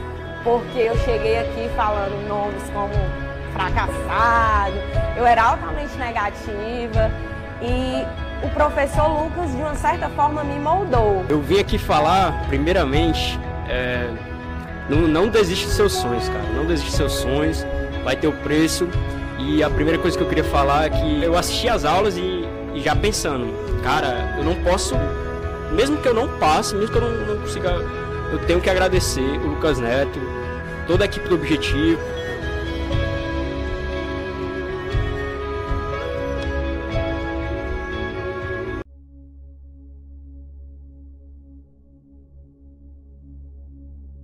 Rapaz, é uma sensação única.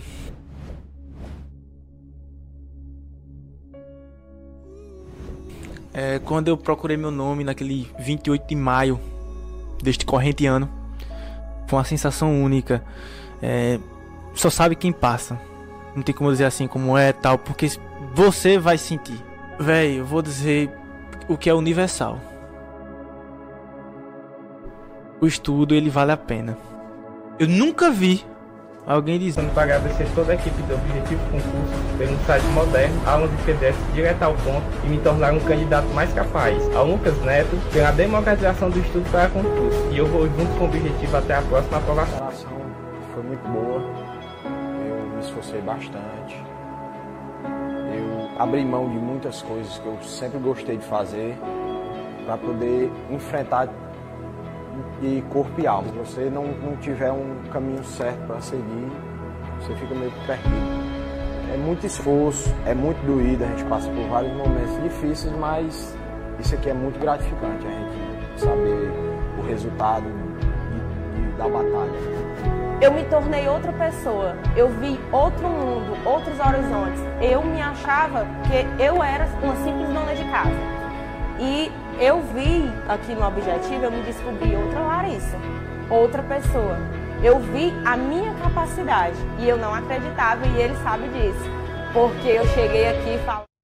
Salve, salve minha galera, tudo bem com vocês? Uma boa noite a todos, sejam todos bem-vindos a mais uma aula comigo, professor Lorival Kerno. Muito obrigado a todos. Hoje quem está na nossa transmissão é ele, ele, o menino hacker, Ailton, tá aí, tá aí cuidando da transmissão, tá? Se a transmissão der ruim, a culpa é dele. Beleza? Então, aí o tio, o famoso menino hacker. Solta os fogos aí, menina. Então já começar desse jeito, pessoal. Vou começar soltando filho. Tem que ser, oxe. Vai, rocha. Tira onda.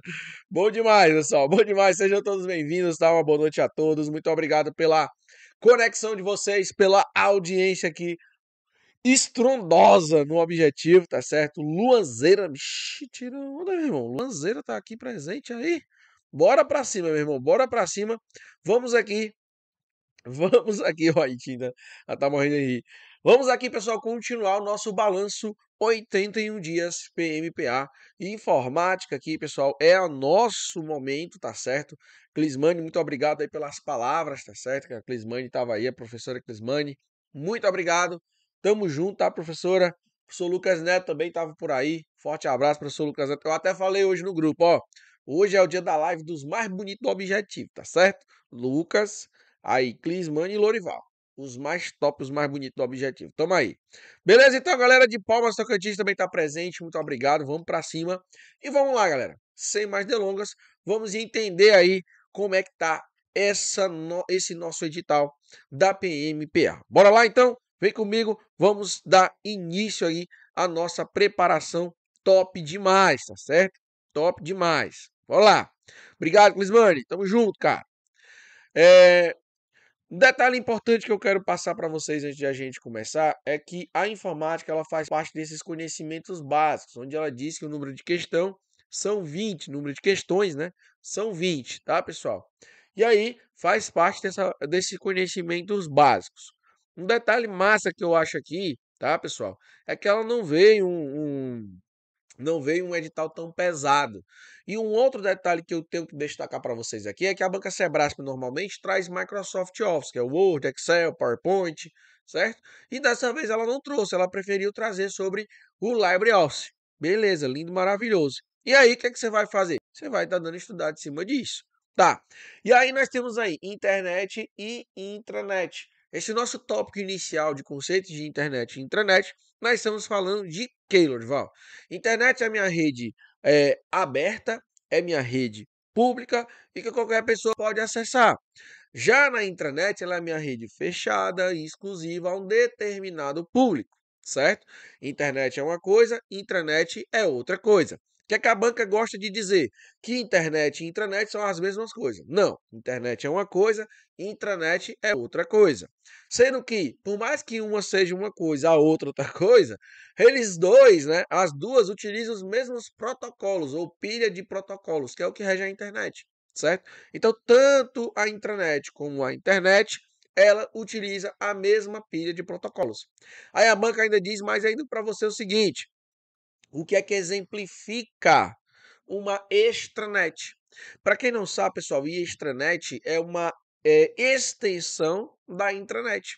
Então, extranet é quando uma empresa pela uma empresa que tem a intranet, ela disponibiliza para seus parceiros, para seus colaboradores, certo? Acessar aquele, aquela informação via internet. Então, ou seja, quando uma intranet disponibiliza o acesso pela internet, significa que nós temos ali então uma extranet, certo? Um exemplo bem básico, bem top disso é justamente sobre uh, conta bancária. Você tem seu celular, você provavelmente tem sua conta bancária aí no seu celular, e aí você vai acessar o quê? A intranet do banco para ver o seu saldo bancário. Beleza? É isso que a gente diz aqui. A Raquel tá dizendo que tá assistindo de Brasília, rapaz. Olha aí, boa noite. Seja bem-vindo aqui à nossa transmissão, tá bom? Beleza, o nosso próximo tópico ali, pessoal, fala sobre os conceitos básicos e modos de. Olha aí, ó. Conceito, deixa eu voltar aqui, porque ele voltou aqui sozinho, né? Conceitos básicos e modos de utilização de tecnologias, ferramentas, aplicativos, procedimentos de informática. O que é que essa banca fez ao colocar este tópico 2? Em resumo, o examinador ele quis dizer para você o seguinte: se você vier com um negócio de história dizendo que não está no edital, é mentira, porque está no tópico 2. Isso é uma forma de ele se resguardar de que tudo que você disser, ah, isso aqui não está no edital, ele vai dizer, não, está lá no tópico 2. Porque o tópico 2 ele diz tudo ao mesmo tempo não diz nada. Certo? Ou seja, pode ser tudo isso que ele está falando abaixo, pode ser tudo isso que ele está falando no geral, e pode ser muito mais. E aí, Lorival, e aí, o que é que a banca Sebrasp faz com esse tópico 2? Geralmente ela cobra coisas básicas. Por exemplo, você entender o que é bit, o que é byte, kilobyte, megabyte, são as unidades de medida. Você entender, por exemplo, o que é, que é um dispositivo de entrada, um dispositivo de saída, certo? É, entender o que é, que é um CD, qual é o tamanho do CD, o que é, que é um DVD, qual é o tamanho de um DVD, tá certo? Ou seja, tudo isso daí que, você, que eu estou falando para vocês neste exato momento é o que você deve entender sobre esse, essa parte de número 2, tópico número 2, sobre os conceitos básicos. Por exemplo, você sabe dizer, escreva para mim no chat aí, você que está ao vivo comigo, tá? Você sabe me dizer qual que é o tamanho de um CD em megabyte? Por exemplo, o CD, ele tem 700 megabytes. Já o DVD, o DVD ele tem 4,7 gigabytes. Olha, é muito maior do que o, o CD, que tem 700 mega e o DVD tem 4,7, mas é gigabyte. Giga é maior do que mega. Isso é unidade de medida e isso faz parte de conceitos básicos.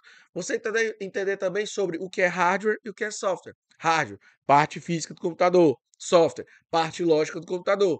Você entender sobre isso também faz parte dos conceitos básicos. Agora, mas eles cobram isso? Cara, ele cobra o que é básico. É isso que eles vão cobrar, que faz parte dos conceitos básicos. Agora, o restante que ele diz, em modo de utilização de tecnologia, ferramentas, aplicativo, procedimento informático, todo esse restante aí, todo esse restante final aí, que ele fala, é tudo isso que ele está perguntando. Pode ser tudo e pode não ser nada. Então, é uma forma de o examinador se resguardar. Ele marchar aqui, pelo menos nessa, nessa prova, ninguém vai dizer, ei, isso aí não estava no edital. Não tem como. Não tem como, não vai ter como isso daí. Fechou?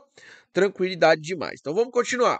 No tópico 3 ele me diz, ó, conceitos, conceitos e modo de utilização de aplicativo de edição de texto, planilhas e apresentações. Aí ele traz, ó, suíte de escritório, suíte de escritório, LibreOffice. Ai, professor, ele trouxe foi o tal do LibreOffice, foi. E aí, quem é o LibreOffice, pessoal? Quem são os programas que fazem parte do LibreOffice? O Writer, o Calc e o Impress, certo? O Writer, programa de texto. O Calc, programa de planilhas. E o Impress, programa de apresentação. Beleza? Tranquilo demais. Então, o que é que eu quero que você entenda? O que é que eu quero que você entenda? Que aqui não tem Word, que aqui não tem Excel, que aqui não tem PowerPoint. É isso que eu quero que você entenda, tá? Se você não entendeu até agora que não vê isso, porque, cara, tem uma galera que tá estudando, meu irmão. Eu fui ver um material aí, não vou dizer né, nomes, não vou dizer nome porque é, né, antiético, mas eu fui ver os material, o cara tá lá, o Word, Excel, PowerPoint, PMPA. Eu falei assim, oxi, que lombra doida é essa, doido? Que negócio maluco doido é esse? Aí, meu irmão, aí é complicado. Aí é complicado. Então preste bem atenção. Não tem, não tem Microsoft Office, Word, Excel, PowerPoint. Não tem, não tem. Tem o Writer, tem o Calc e o Impress. Por quê? É da família da suíte de escritório LibreOffice. Beleza? Tranquilinho? Showzinho, irmão, showzinho. Aí nós temos também aqui, pessoal, os conceitos e modo de utilização do sistema operacional Windows 10. Nesse mesmo material que, que eu tô falando, eu também vim lá o Windows 7. Não faz sentido o Windows 7, não faz sentido o Windows 11, certo? Só faz sentido ter se fosse características, falando de característica está incluso em todos, certo? Então, por exemplo, eu estou falando do Windows 7, mas tá características do Windows 7 e do Windows 10. A característica, por exemplo, qual é que é o sistema de arquivos do Windows? Não mudou do Windows 7 para o Windows 10 nem no Windows 11. Qual que é o sistema de arquivo? Alguém sabe dizer? O sistema de arquivos utilizado no Windows 10, no Windows 7, no Windows 8, no 8.1, no Windows 11, por aí vai, que vai muito tempo que faz isso, é, é justamente o NTFS. N de não, T de tatu, F de faca, S de suado, tá? NTFS. É o sistema de arquivos do Windows, certo? Aí se te perguntasse, que faz parte dos conceitos básicos, o pendrive utiliza qual sistema de arquivos? Por padrão, FAT. F-A-T, FAT. Então, são coisas assim que eu estou falando, coisas básicas de entendimento básico. Fechou? Tranquilidade, então. Quinta, noções básicas de ferramentas, aplicativos de navegação. E o que mais? E correio eletrônico. Então, ele falou noções básicas. E aí ele me traz navegação e correio eletrônico. Certo? O que, que cai dentro de navegação e o que, que cai dentro de correio eletrônico para a banca Sebrasp? Bom, banca Sebrasp gosta de perguntar sobre sincronização no Google. Gosto de perguntar se o Firefox é um software livre ou software proprietário. No caso, o Firefox é um software livre. Quem é que é proprietário? O Google Chrome, o Microsoft Edge são proprietários. É isso que eles são. E na parte e também gosto de perguntar teclas de atalho. Tecla de atalho, por exemplo, para ver downloads. Você sabe me dizer? Ctrl mais J. Tecla de atalho para, é, deixa eu ver aqui mais, para fazer uma pesquisa dentro de uma página. Ctrl mais F. Olha que bacana, professor, não sabia não. Tecla de atalho para adicionar os favoritos. Ctrl mais D. Hum, professor, aí sim, tá? Então, galera, são teclas de atalho desse naipe, ok? Já em correio eletrônico, eles vão querer saber sobre o cabeçalho. Você sabe o que é o DI? Você sabe o que é para? Você sabe o que é CC? Você sabe o que é CCO? Tudo isso daí, certo? Você entendendo disso, você já está meio caminho andado, porque eles gostam de perguntar sobre isso. CCO, por exemplo. Eu fui lá, adicionei alguém no CCO. Significa o quê? Significa aquela pessoa está com cópia oculta. Eu vou enviar a mesma mensagem com cópia oculta, os outros não vão ver que eu enviei para ela. Com cópia oculta, CCO. O correio eletrônico é justamente isso que ele pode cobrar. Lorival, adicional, algo a mais que ele pode cobrar. Algo a mais que ele pode cobrar, pessoal, é sobre justamente as teclas de atalho no correio eletrônico dos programas. Existem dois programas que caem na prova: Mozilla Thunderbird e Outlook. A Sebras gosta de cobrar sobre o Microsoft Outlook. É um programa, tá certo? É o que ela mais gosta de cobrar. E o Thunderbird? Thunderbird ela não cobra tanto, mas quando cobra é tecla de atalho, certo? Tranquilidade então, meu filho, tranquilidade. E aí, no tópico 6, tópico 6, ele me traz sobre noções básicas de segurança, presta atenção, básicas.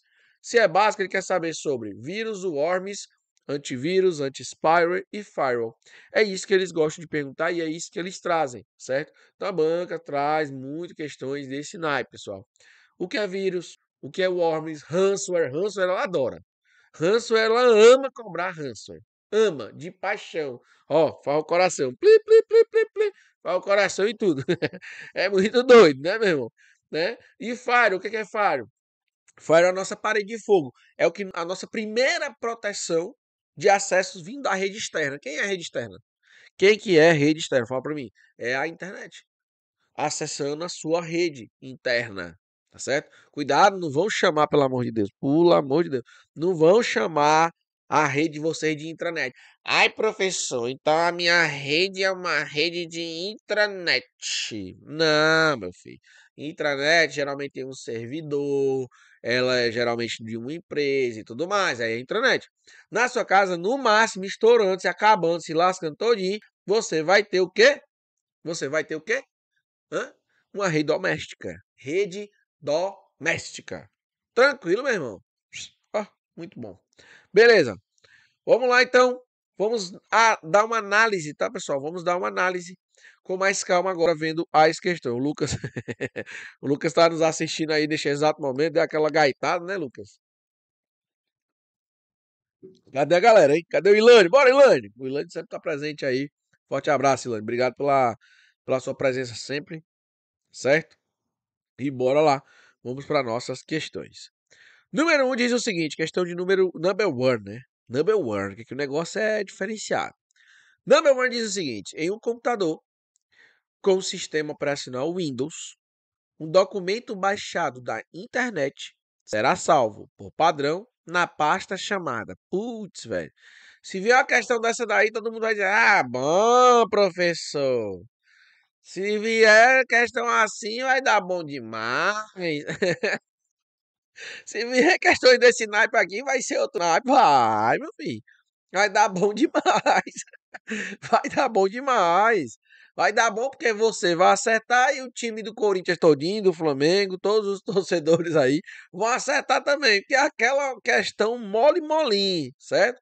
E se você não acertar, o seu concorrente vai acertar. Mas não tem erro, né, pessoal? Não tem erro. A alternativa correta aí dessa nossa questão, certo? Ela é a alternativa. Tá aqui, tá aqui, ó. Espera aí, vamos, Nossa Senhora. Meu Deus do céu. Foi isso. Pronto. É a alternativa letra B de bênçãos, tá, pessoal? Não tá mostrando ali, mas tudo bem. Aí dá bom. Tá certo? Bora, Ilane, bora pra cima, meu parceiro. Beleza. E aí, pessoal, questãozinha finalizada com sucesso de número 1. Um. Vamos para a questão de número 2 e aqui nós vamos dar uma trabalhada melhor. Diz o seguinte: diz o seguinte: o endereço web é composto por uma sequência de nomes que caracterizam o protocolo, o serviço, o domínio e o arquivo acessado. Esse endereço também é chamado de. Pessoa aqui chamado Gin, Gin, acho que é isso. Falou 1 traço B. Muito bem. Coloca o número da questão, certo? Coloca o número da questão e coloca B, tá? Vamos lá. O endereço web é composto por uma sequência de nomes que caracteriza o protocolo, o serviço, o domínio e o arquivo acessado. Esse endereço também é chamado de o que é, que é chamado esse endereço, certo? Preste bem atenção, tá, pessoal? Preste bem atenção. Quando nós estamos falando de protocolos, certo? Quando nós estamos falando de protocolos, de sequência, nós estamos falando de uma URL. Como é, Lorival? URL, certo? Uma URL, ela tem o protocolo, uma URL, ela tem um protocolo. Ela tem o subdomínio, que também pode ser chamado de serviço. Ela tem ponto o domínio. Ela tem ponto a tipagem eu vou dizer de tipo, certo? E ela tem o país de registro, certo? Eu vou colocar BR. Tudo isso daí é uma URL, tá certo? Uma URL, claro, de forma simples para o entendimento. Agora, beleza. Quem seria o protocolo? Podemos utilizar protocolo HTTP ou HTTPS. Aí nós temos barra barra www, que é o subdomínio ou serviço. O domínio, vou dizer aqui só Lorival, para ficar mais rápido, tá certo? Ponto, o com, o com de que? De comercial. E o país de registro, que é BR. Vamos lá, gente. Com é de comercial. Beleza. Se aparecesse gov, seria o quê? Governamental. Se aparecesse edu, seria o quê? Educacional. Se aparecesse mil, apareceu, era o quê? Militar. Ou seja, nós temos aí toda uma, o que nós chamamos aqui de uma URL, tá certo?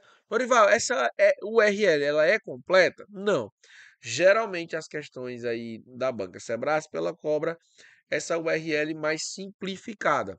Mas tem uma URL mais doida, mais completa, que aí envolve outras coisas. Mas para nossa questão, eu quero que você entenda isso daí, tá certo? É protocolo, subdomínio, domínio, tipagem e o país de registro, que no caso é o Questão de número 2, alternativa letra D de Deus. Tá certo? Bora lá. Vamos para vamos a próxima. Pra próxima. Questão de número 3. A tecnologia da internet utilizada pelas empresas para auxiliar na comunicação entre seus computadores, desculpa, entre os seus colaboradores, utilizando para tanto os mesmos tipos de serviço, só que em um ambiente interno e restrito. Olha, Lorival, você acabou de falar sobre isso, né, Lorival? Tá aí, cara. Interno e restrito. Quem que é interno e restrito? É a internet? Não. É a web? Não. É a net? Não. É a extranet? Não. E é quem, Lorival? É a intranet. A intranet ela é uma rede privada, certo? É uma rede interna, privada e exclusiva a um determinado público. Ah, Lorival. Então vamos lá. Existe ali, existe aí a internet. Internet. Existe a extranet. Deixa eu colocar aqui de outra cor. Existe aí a extranet. Extranet. Lorival fica no meio, é? Justamente. A extranet. existe a intranet. Intranet.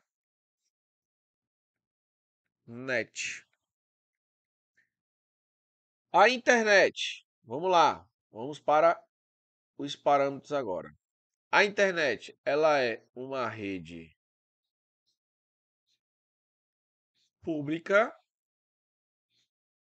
rede pública a intranet, ela é uma rede privada. Olha que beleza, Lorival. Já a extranet, ela utiliza o quê? Ela utiliza o que nós chamamos de VPN. Que é isso, Lorival? Conexão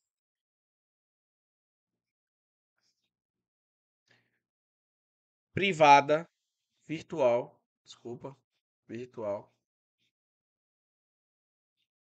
privada, conexão virtual privada. Por quê? O que é que a extranet faz? Ela cria um túnel que vai conectar a rede pública à rede privada. Ela vai criar um túnel para que a comunicação entre essas duas aconteça, certo? Só que tem um detalhe. Tanto a internet. Como?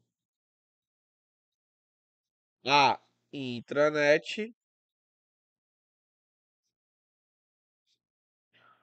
Utilizam a mesma a mesma pilha de protocolos de protocolos. Como que é o nome da pilha de protocolos utilizado na internet? Como que é o nome da pilha de protocolos utilizado na internet? Como também é utilizado na intranet? Como que é o nome da pilha de protocolos? É a TCP barra IP. Então, a mesma pilha de protocolo utilizada na internet também é utilizada na intranet, certo? E olha que bacana, cara, isso daqui.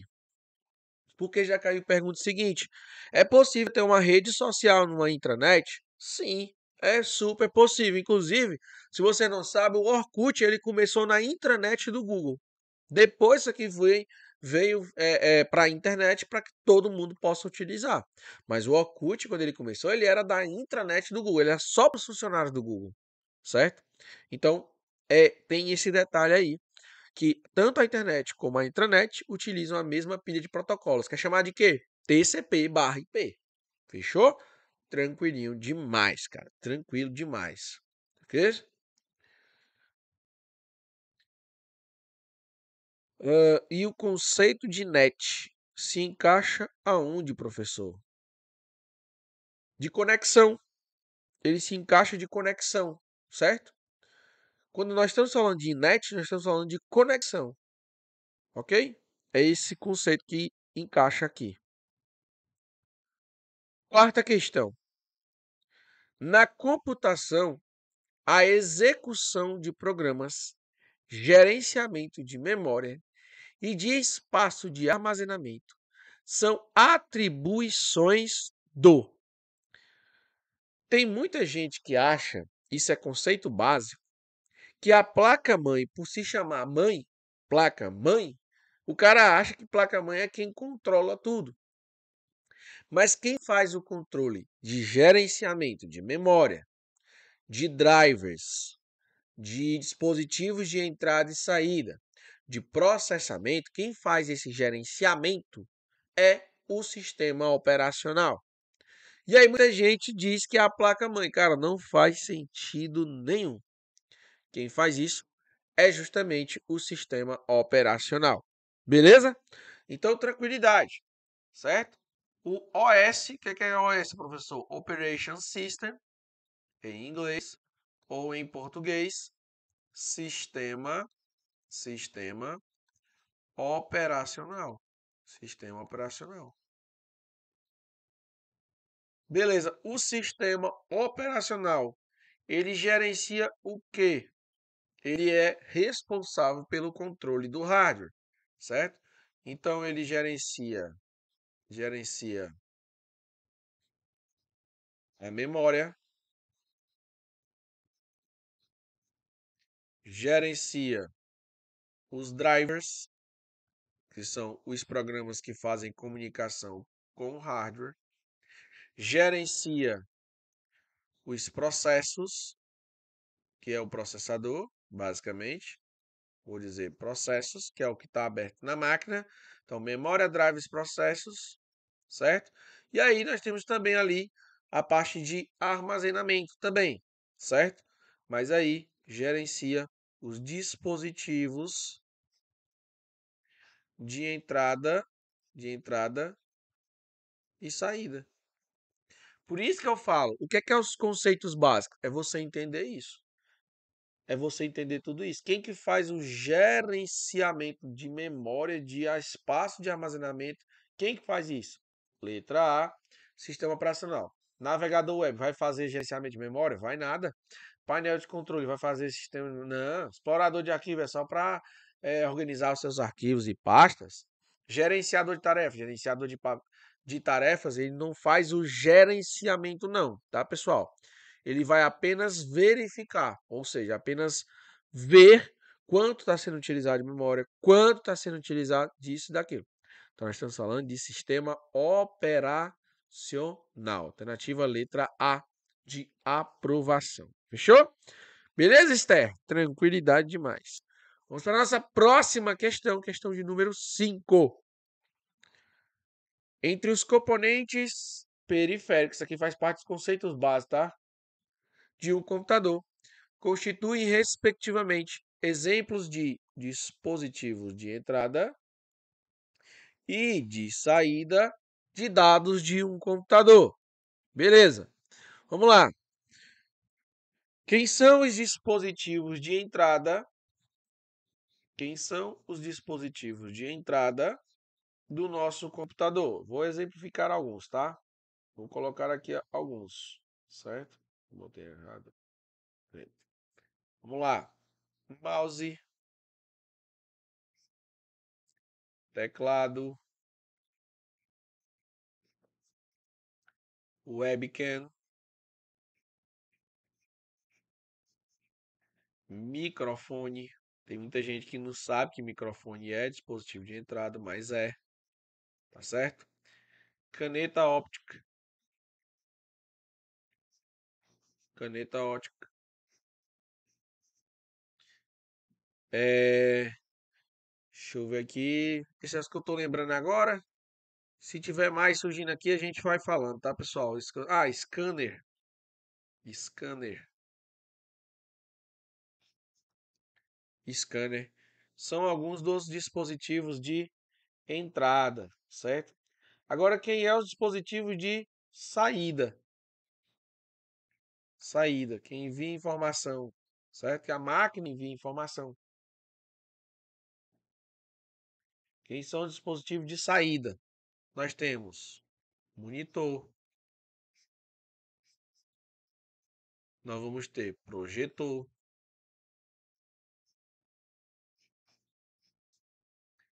Nós vamos ter também impressora. Se vier só impressora, impressora, só impressora, tá, pessoal? Tem que vir só o nome impressora. Se vier impressora multifuncional, não é só saída, tá bom? Mas só impressora é somente saída. Só monitor, somente saída. Só projetor, somente saída. Fechou? Tranquilidade demais. Então é isso. É o que a gente está é, brincando aqui. Dispositivo de entrada e de saída. Monitor, projetor, impressora. Deixa eu ver se tem algo mais. Impressora. Creio que seja isso, pessoal. Se tiver outra coisa. Monitor touchscreen, né? Touchscreen. Tela. Touchscreen tela. Certo? Ou seja, a tela touchscreen. Muito bom, muito bom, Di. Fone. Fone de ouvido. Fone de ouvido. Certo? Só tem que ter cuidado para não marcar quando for é, headset. Tá certo? Porque, Lodival, headset ele tem fone e microfone. Aí ele é dispositivo de entrada e saída ao mesmo tempo. Beleza? Então, fone de ouvido é só saída. Mas headset é fone e microfone. Aí não pode ser é, somente saída. É entrada e saída. Fechou? Eu não sei se vocês já viram lá. Teve uma vez que a menina disse assim: eu tava na aula, né? A menina disse assim. Aí, Lorival, e aqueles microfone da Xuxa que a gente que, que eu comprei para minha filha? Aí o microfone tá aqui o microfone. tá aqui o microfone e ela fala, já sai o som. Eu vi, ixi, é mesmo. Pô, aquele microfone da Xuxa é entrada e saída. Por que, que é entrada e saída? Porque tem um microfone que está enviando informação para a caixinha de som, para o alto-falante que tem embaixo. Mas é só o microfone, é não. Abaixo tem um alto-falante. E aí ele envia informação para o alto-falante. Então ele é entrada e saída. é, irmão. Mas aí, já dá para a gente resolver a questão, não dá? Já dá para a gente resolver a questão de boas, de boaças. Tá certo? Então vamos lá.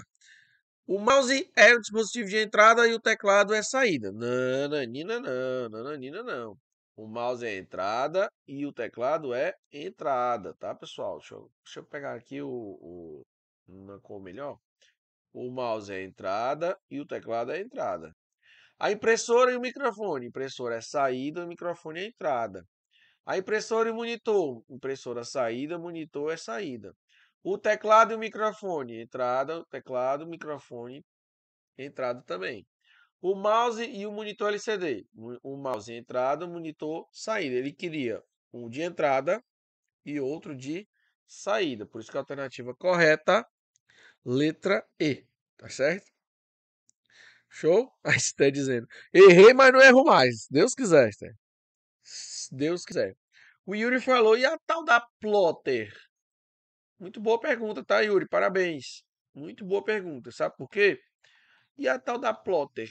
Plotter, ela é uma impressora, certo? A plotter, ela é uma impressora, certo? Fechou? Boa pergunta. Ela é uma impressora. Tranquilidade. Tranquilidade demais. Então, toda vez que você vê plotter, isso é uma forma que eles encontraram de dizer para você é, de uma forma diferente que está querendo chamar de impressora. Beleza? O Paulo Silva está dizendo, massa demais, professor. É muito massa, cara. Aqui é massa demais, Paulo Silva. É tranquilidade, ó. Você entendendo isso, já mata muita questão. A plotter, ela é um tipo de impressora que só imprime. Geralmente aquelas gráficas, sabe aquelas aqueles cartazes que vocês veem grande, aqueles banners gigantes, é feito numa plotter. Tá certo? É feito numa plotter. O Matheus Benício tá por aí também. Bora pra cima, rapá. Cai sempre plotter, né? Mas isso aí é na IDECAM, tá bom? Nós estamos aí numa Sebrasp da vida. Esse negócio de plotter é mais na IDECAM do que na Sebrasp da vida, ok? Vamos lá. Próxima questão. 6. Ao se imprimir, ao se imprimir um texto no LibreOffice Writer, usando a opção seleção, seleção, o software irá a. Imprimir o dado intervalo de páginas do documento. B. Imprimir apenas a última página alterada do documento. C. Imprimir todas as páginas do documento. D. Imprimir as páginas informadas pelo usuário. E letra E. Imprimir uma parte do documento que estiver selecionada pelo o cursor. Tá certo? Então, ele quer saber essa opção do writer, certo? De seleção que aparece no writer. Tá. Vamos lá, galera. Vamos entender esse negócio direitinho para depois a gente não estar tá fazendo aqui. Deixa eu pegar aqui o meu Word só para mim fazer um, um texto rápido. Ok? Deixa eu pegar aqui um texto rápido. Vou fechar aqui o Word. Deixa eu abrir o Writer logo. Para mim copiar e colar. Pegar aqui um texto e colocar aqui. Beleza? Show. Beleza, show. Tranquilidade. Aí, vou fechar. Não, salvar aqui só para mim pegar. E pronto. Eu vou selecionar aqui esse primeiro e segundo parágrafo. Certo? Ao clicar ali em arquivo, arquivo, na opção imprimir, vai aparecer três tipos todas as páginas. Somente a página 1, se tiver mais, tudo bem. Posso escolher página 1 ou página 2. Ou somente o que está na seleção. Perceba aqui, ó. Se eu coloco todas as páginas, ele pega o texto todo. Ó. Se eu coloco apenas a seleção, ele pega somente o que eu selecionei com o cursor. Tá certo? Tranquilidade, pessoal? Fechou? Beleza. E o Lorival, o que seria cursor? Né? Tem sempre essa pergunta. Cursor, né? Teve até uma vez que a minha aluna disse que o nome disso aqui é o pauzinho piscando. O nome disso aqui que eu estou mexendo, ó, é pauzinho piscando, tá? Lá ele, né? Aí dentro, é só as putarias, já tá na hora dessa, fazendo putaria. Meu irmão, pauzinho piscando. Mas o nome disso aqui é chamado de quê? O nome disso aqui é chamado de cursor, tá certo? Cursor. Aí eu fui falar pra mulher que era cursor. Aí a mulher, pior. É pior do que, do que pauzinho piscando, professor. Minha senhora, mas o nome dele é cursor, tá? Então, o cursor, quando ele fala cursor, é o quê? Cursor é o que você clica, seleciona, aí é a seleção com o cursor, tá certo? Com o cursor. Beleza, arquivo, imprimir, certo? Arquivo, imprimir. E aí eu vou ter aqui a, apenas a seleção. A seleção é só essa parte aqui, ó. Só essa parte. Beleza? Só o que eu estou selecionando com o cursor. Beleza? Sossegado demais, professor. Logo, a nossa alternativa correta da nossa questão vai ter que ser a alternativa da letra E de esperança. Beleza, pessoal? Tranquilinho? Ó, tranquilinho demais. Sétima questão. No LibreOffice, no LibreOffice Writer, a opção Arquivo, Assinaturas Digitais. Depois, assinar um documento. Aí eu tava, né? Eu tava uma vez numa, numa repartição pública, né? Aí a menina disse assim: Ei, professor, você não sabe o que foi que eu fiz. Você não é o único. E eu, o que foi, meu filho? Você não é o único? Como assim? Não tô entendendo, não. Eu tenho uma assinatura. E ainda fez assim, ó. Eu tenho. Desse jeito, ó. Eu tenho uma assinatura digital, professor, agora. Eu, biche. É mesmo. É. Aí como foi que tu fez? Tu, tu comprou onde? Comprar? Eu fiz de graça, meu filho. De graça? Assinatura digital de graça. Porque a assinatura digital ela tem que ter um certificado digital. Beleza. Aí ela, não, eu foi muito fácil, professor. Eu peguei uma folha branca, assinei o meu nome, coloquei no scanner, tirei o fundo branco e coloquei lá na, na no Word. Pronto, eu tenho minha assinatura digital. Aí eu, meu Deus do céu. Onde é que eu escondo minha cara, meu Senhor Jesus? Nada a ver. Isso não é assinatura digital. O nome disso é assinatura digitalizada. Você apenas pegou a sua assinatura e digitalizou para ficar num documento do Word, por exemplo, sendo digitalizada. Assinatura digital é muito mais importante do que isso. É muito, tem muito mais valor, inclusive tem valor jurídico. Tem valor jurídico e não faz sentido nenhum você fazer isso daí e chamar de assinatura digital. Tá, mas aí o que, que acontece? Na alternativa letra E, na alternativa letra A, diz: permite desenhar uma assinatura com o mouse. Meu Nossa Senhora. Não dá, né, velho? B. Inclui imagem com assinatura do autor. Uma imagem com assinatura do autor. C. Inclui assinatura de e-mail no documento. D. Inclui o nome do autor no rodapé do documento. E letra E. Adiciona uma chave pública ao documento, justamente que está na nossa alternativa aqui. Opa, deixa eu voltar aqui. Na nossa alternativa, letra E de esperança. Adiciona uma chave pública ao documento.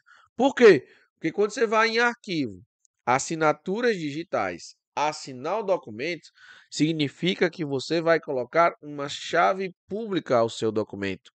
Para que as pessoas saibam que foi você quem fez aquela assinatura e que você também não pode negar aquela informação, inclusive tem valor jurídico. Beleza? Então, muito tranquilo essa nossa questãozinha aí, certo? De número 7. Vamos para a próxima. Questão de número 8. No LibreOffice Calc, para se eliminar, olha o que ele está pedindo, eliminar casas decimais de um número, utiliza-se exclusivamente a função. Bom, cara, deixa eu abrir o cálculo aqui só para me mostrar um negócio para vocês, tá? Preste bem atenção. Eu tenho um número que tem 98,7. blá, blá, blá, blá, blá. Beleza. Se eu vier. Cadê, cadê? Deixa eu tentar ver aqui. Beleza. Pronto. Se eu vier. Se eu vier aqui. Se vier aqui em adicionar casa decimal, o valor que tem ali, vírgula, taranana, eu vou aumentar. Se eu clicar aqui em excluir casa decimal, ele vai excluir. Se eu clicar aqui, ele vai adicionar. Uma exclui, um exclui, a outra adiciona. Sendo que a banca não está perguntando isso. A banca está perguntando uma função, função que faz esse tipo de ação, de diminuir, certo? Que diminuir as casas decimais. E aí, quando eu utilizo a função truncar, ela faz justamente isso. O número que vai estar aqui dentro, ponto e vírgula, e a quantidade de casas que eu quero que ela faça para truncar. Ou seja, se eu disser 2, ele vai truncar. Truncar o que, Lorival? Presta atenção.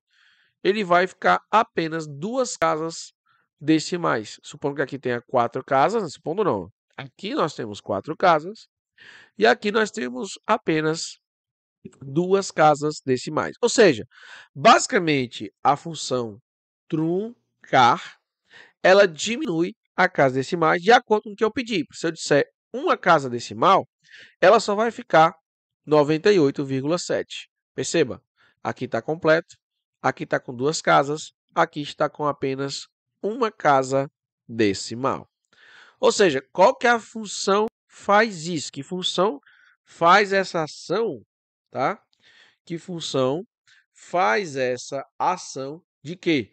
De eliminar, eliminar casas decimais. Seria a nossa alternativa letra D de Deus para truncar. Truncar significa que eu vou diminuir ou eliminar casas decimais. Nona questão. Nona questão.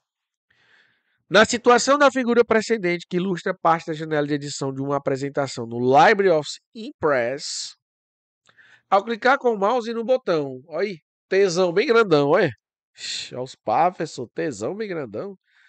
Aí aqui no tesão bem grandão, certo? E aí, em seguida, clicar em qualquer parte na área em branco do slide atual. O usuário insere nesse slide o quê? Então, se eu clicar neste ícone, aqui numa parte em branco, o que é que vai acontecer? O T de quê? T de. Não é de tesão, não. É texto. T de texto.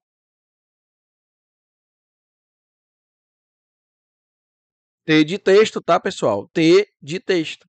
Ou seja, uma caixa de texto. Seria a nossa alternativa da nona questão. A alternativa letra A de aprovação. Beleza? Orival, cheguei agora, cara, eu tô perdido. Ah, então, meu irmão, deixa seu like para começar a história. Você deixou seu like já? Eu sei que às vezes muita gente assiste as aulas, as aulas tá tão massa, tá tão bacana que esquece de deixar o like. Primeira coisa que eu quero pedir a você é que deixe o seu like. O like é a mesma cor de like, tá bom? Like. Ok? E caso você queira participar, olha aqui, ó. Aponte aqui para o nosso QR Code e participe do nosso, né? Da nossa MRV, que vai ser muito louco, né, velho? É MRV, né? MRV vai ser muito, mas muito, mas muito. O negócio é absurdo. Deixa eu só colocar aqui para mim ver a taxa. Certo? Mega revisão de véspera da PMPA. Vai acontecer dia 16 do 12? É isso mesmo? 16 de dezembro. Olha aí, eu faço aniversário dia 15, tá, pessoal? Eu faço aniversário dia 15 de dezembro. Então, dia 16 de dezembro, nós vamos ter aí PMPA, Polícia Militar do Pará. Tá certo? Dia 16 do 12, um dia depois do meu aniversário, certo? De 197 reais por 10 vezes de 10 reais. Meu irmão, dinheiro de, dinheiro de pinga, velho. Dinheiro de pinga. Cara, os caras não gastam isso aí, né? Aí não quer gastar no MRV, velho. É isso que me dá raiva, pai. Ah, meu Deus do céu. Aguardo vocês, tá? Aguardo vocês nessa mega revisão. Vai ser top demais. Né? Eu ainda eu acho que eu não fui convidado ainda, viu? Aproveitando aí o pessoal do Objetivo, eu não fui convidado ainda, tá? Espero que eu esteja convidado aí. Vai ser um dia depois do meu aniversário, vai ser bom demais. Bora lá! Bora pra cima da nossa décima questão, galera. Faz o seguinte, hein? Faz o seguinte. Uh...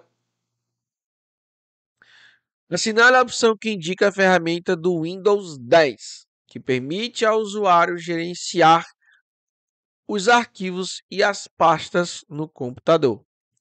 Certo. Qual é a ferramenta? Qual é a ferramenta? Opa. Qual é a ferramenta do Windows 10 que permite o usuário gerenciar os arquivos e pastas no computador. Pô, cara, essa daqui tá fácil demais. Essa daqui tá dada. A alternativa correta. Letra D, inclusive, inclusive, certo? A tecla de atalho para abrir o explorador de arquivos é o Windows mais E. Windows mais E vai abrir o explorador de arquivo. Cara, muito fácil, tá, pessoal? Muito fácil. Se a gente tivesse abrindo o gerenciador de tarefas, qual tecla de atalho você utilizaria para abrir o gerenciador de tarefas? Ctrl mais Shift mais ESC. Ctrl mais Shift mais ESC abre o gerenciador de tarefas. E para abrir as configurações no Windows 10, qual é a tecla de atalho você utiliza? O Windows mais I, certo? O Windows mais I abre a, as configurações do nosso sistema operacional Windows 10. A pergunta do Luan foi, professor, em relação à questão número 8, truncar diminuir as casas decimais e para aumentar as casas decimais. Qual a função? Na verdade, cara, você não aumenta casas decimais, né? Na verdade é essa, né? Que você não aumenta casas decimais, certo? A ideia sempre vai ser diminuir casas decimais, porque os valores são gigantes, tá bom? Mas vamos entender o seguinte: se você que está falando, quer aumentar, por exemplo, a casa decimal aqui, eu vi que tem 4. Se eu botar 6 aqui, ele vai aumentar as casas decimais? Ó? Não, ele não vai aumentar as casas decimais, porque já tem o suficiente. Mas, mas, entretanto, todavia, certo? Você pode estar usando os ícones para adicionar a casa decimais, que aí vai ficar um monte de zero, tá? Ó. Vai ficar um monte de zero. Deixa eu aumentar aqui a, a coluna, ó. Vai ficar um monte de zero. Então, se eu só tenho isso digitado e eu clicar em aumentar casas decimais, ele vai fazer isso daí. Beleza? Então, ele não fala de aumentar, ele fala sempre de é, diminuir casas decimais. Beleza? O Luanzeira tá por aí. Show? Beleza, então. Bora para nossa próxima questão, questão de número 11.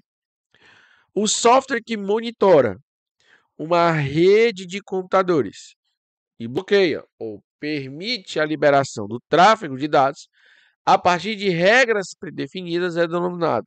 Tá. Ele é denominado de quê? Toda vez que a gente estiver falando o software que monitora uma rede de computadores. Beleza. Ele, qual o trabalho dele? Monitorar, certo? Permite a liberação do tráfego de dados a partir de regras. Pronto, ele já te deu a questão. Aqui ele já te deu a questão, tá, pessoal? Porque quem faz isso é o firewall, tá certo? Quem faz isso é o firewall. O que é que eu quero que você entenda aqui? Que o firewall, ele pode ser tá falando lá de software, né? Tá falando lá que ele é um software, mas ele pode ser os dois. Ele pode ser um software, tá? Ele pode ser um software ou ele também pode ser um hardware, uma parte física de computador, tá bom? Um hardware ou um software. Então eu quero que vocês anotem isso daí. Qual que é as palavrinhas mágicas para descobrir que ele está falando de firewall? Presta atenção. Software que monitora rede de computador, bloqueia ou permite o tráfego de dados. E ainda tem regras predefinidas. São várias palavrinhas que falam para que você entenda que é firewall. Nossa alternativa, letra B de bênçãos. Não é anti-spire, não é antivírus, não é anti-spam, velho. Não é. Não tem como ser, tá? Não tem como ser. Próxima questão. No Outlook é possível enviar cópia de uma mensagem de e-mail para outros endereços, sem que o destinatário inicial saiba quem recebeu. As cópias das mesmas mensagens. Olha aí, cara. Ele não quer que o destinatário inicial saiba quem recebeu as cópias da mensagem. Então vamos imaginar o seguinte: se eu de Lourival, certo? Se eu de Lourival enviar para uma pessoa, para, certo? Eu vou chamar aqui de Esther. A Esther vai ficar em para. Beleza, Esther? Aí a Esther vai ficar em para. Eu não quero que a Esther saiba que eu vou enviar para mais uma pessoa, para o Jim. Tá certo? O Jim tá aí, o Jim, né? Eu não quero que a Esther saiba que eu enviei também para o Jim. Eu não quero. Eu quero copiar essa mensagem, mas eu não quero que a Esther saiba. Então, o que é que eu tenho que fazer aqui? Eu tenho que colocar Jim em com cópia oculta. Beleza? Tranquilidade, então? Show. Alternativa letra D de Deus. Por quê? Ele fala. Ele diz lá, ó, sem que o destinatário inicial saiba quem recebeu as cópias de mensagem. Para executar essa ação, o usuário deve selecionar no campo destinatário a opção CCO, com cópia oculta. Beleza, cara, tranquilidade demais. Alternativa letra D de Deus. Muito massa. Bom, nós chegamos aqui então no fim de nossas questões do nosso balanço 81 dias PMPA. Essa é a disciplina de informática, tá certo, pessoal? Eu sou Lorival Kerlon, aproveite para me seguir nas redes sociais, arroba E eu espero ter contribuído com vocês aí, mais uma vez, nos estudos, tá? Qualquer coisa, desculpe as brincadeirinhas aí, tá certo? É mais pra gente ficar animado nessas nossas aulas aqui, tá certo? Eu sei, cara, que não é, não é fácil não a gente ficar estudando e tudo mais. Eu sei que não é fácil, eu sei disso. Por isso que às vezes eu faço a brincadeira que é para deixar mais leve aqui o nosso compromisso, tá bom? Mas continue firme e forte, continue no foco e eu vou estar sempre te ajudando aqui. Um forte abraço, fiquem com Deus e até a próxima. Tamo junto, até depois da posse. Valeu! E para ver você precisa conhecer o PM Pará Premium, curso completo para a Polícia Militar do Pará, que vai te fazer ser aprovado. Os primeiros colocados nos últimos concursos de Polícia Militar no Norte e Nordeste do Brasil estudaram por essa metodologia, aulas ao vivo todos os dias aqui dentro. Além disso, você tem os melhores materiais de revisão, que são os flashcards objetivos e os guias de consulta rápida. Sem contar que aqui você tem simulado subindo toda semana para estudar, tanto nos conhecimentos básicos como nos conhecimentos específicos para a Polícia Militar do Pará. Com edital não se brinca e eu quero que você tenha aulas no quadro com a metodologia estruturada que só o objetivo oferece. Não adianta, nesse momento, com o edital publicado, você ficar perdendo seu valiosíssimo tempo estudando por aulas em vídeo desatualizadas que foram gravadas lá em 1900 bolinha para trás. Eu quero que você venha com um curso completo que não tem só aula gravada, mas aulas ao vivo. Assim, é impossível que as aulas fiquem desatualizadas. Todo material de PRD, com planos perfeitos, batendo pós-editais, operações Papa Mike, simulados sobem e ficam à sua disposição dentro do curso todo dia. Você compra o curso e recebe atualização diariamente. É isso que o Objetivo Concurso quer fazer para você. Portanto, não perca a oportunidade de pegar o seu acesso ao PM Pará Premium com promoção por tempo limitado.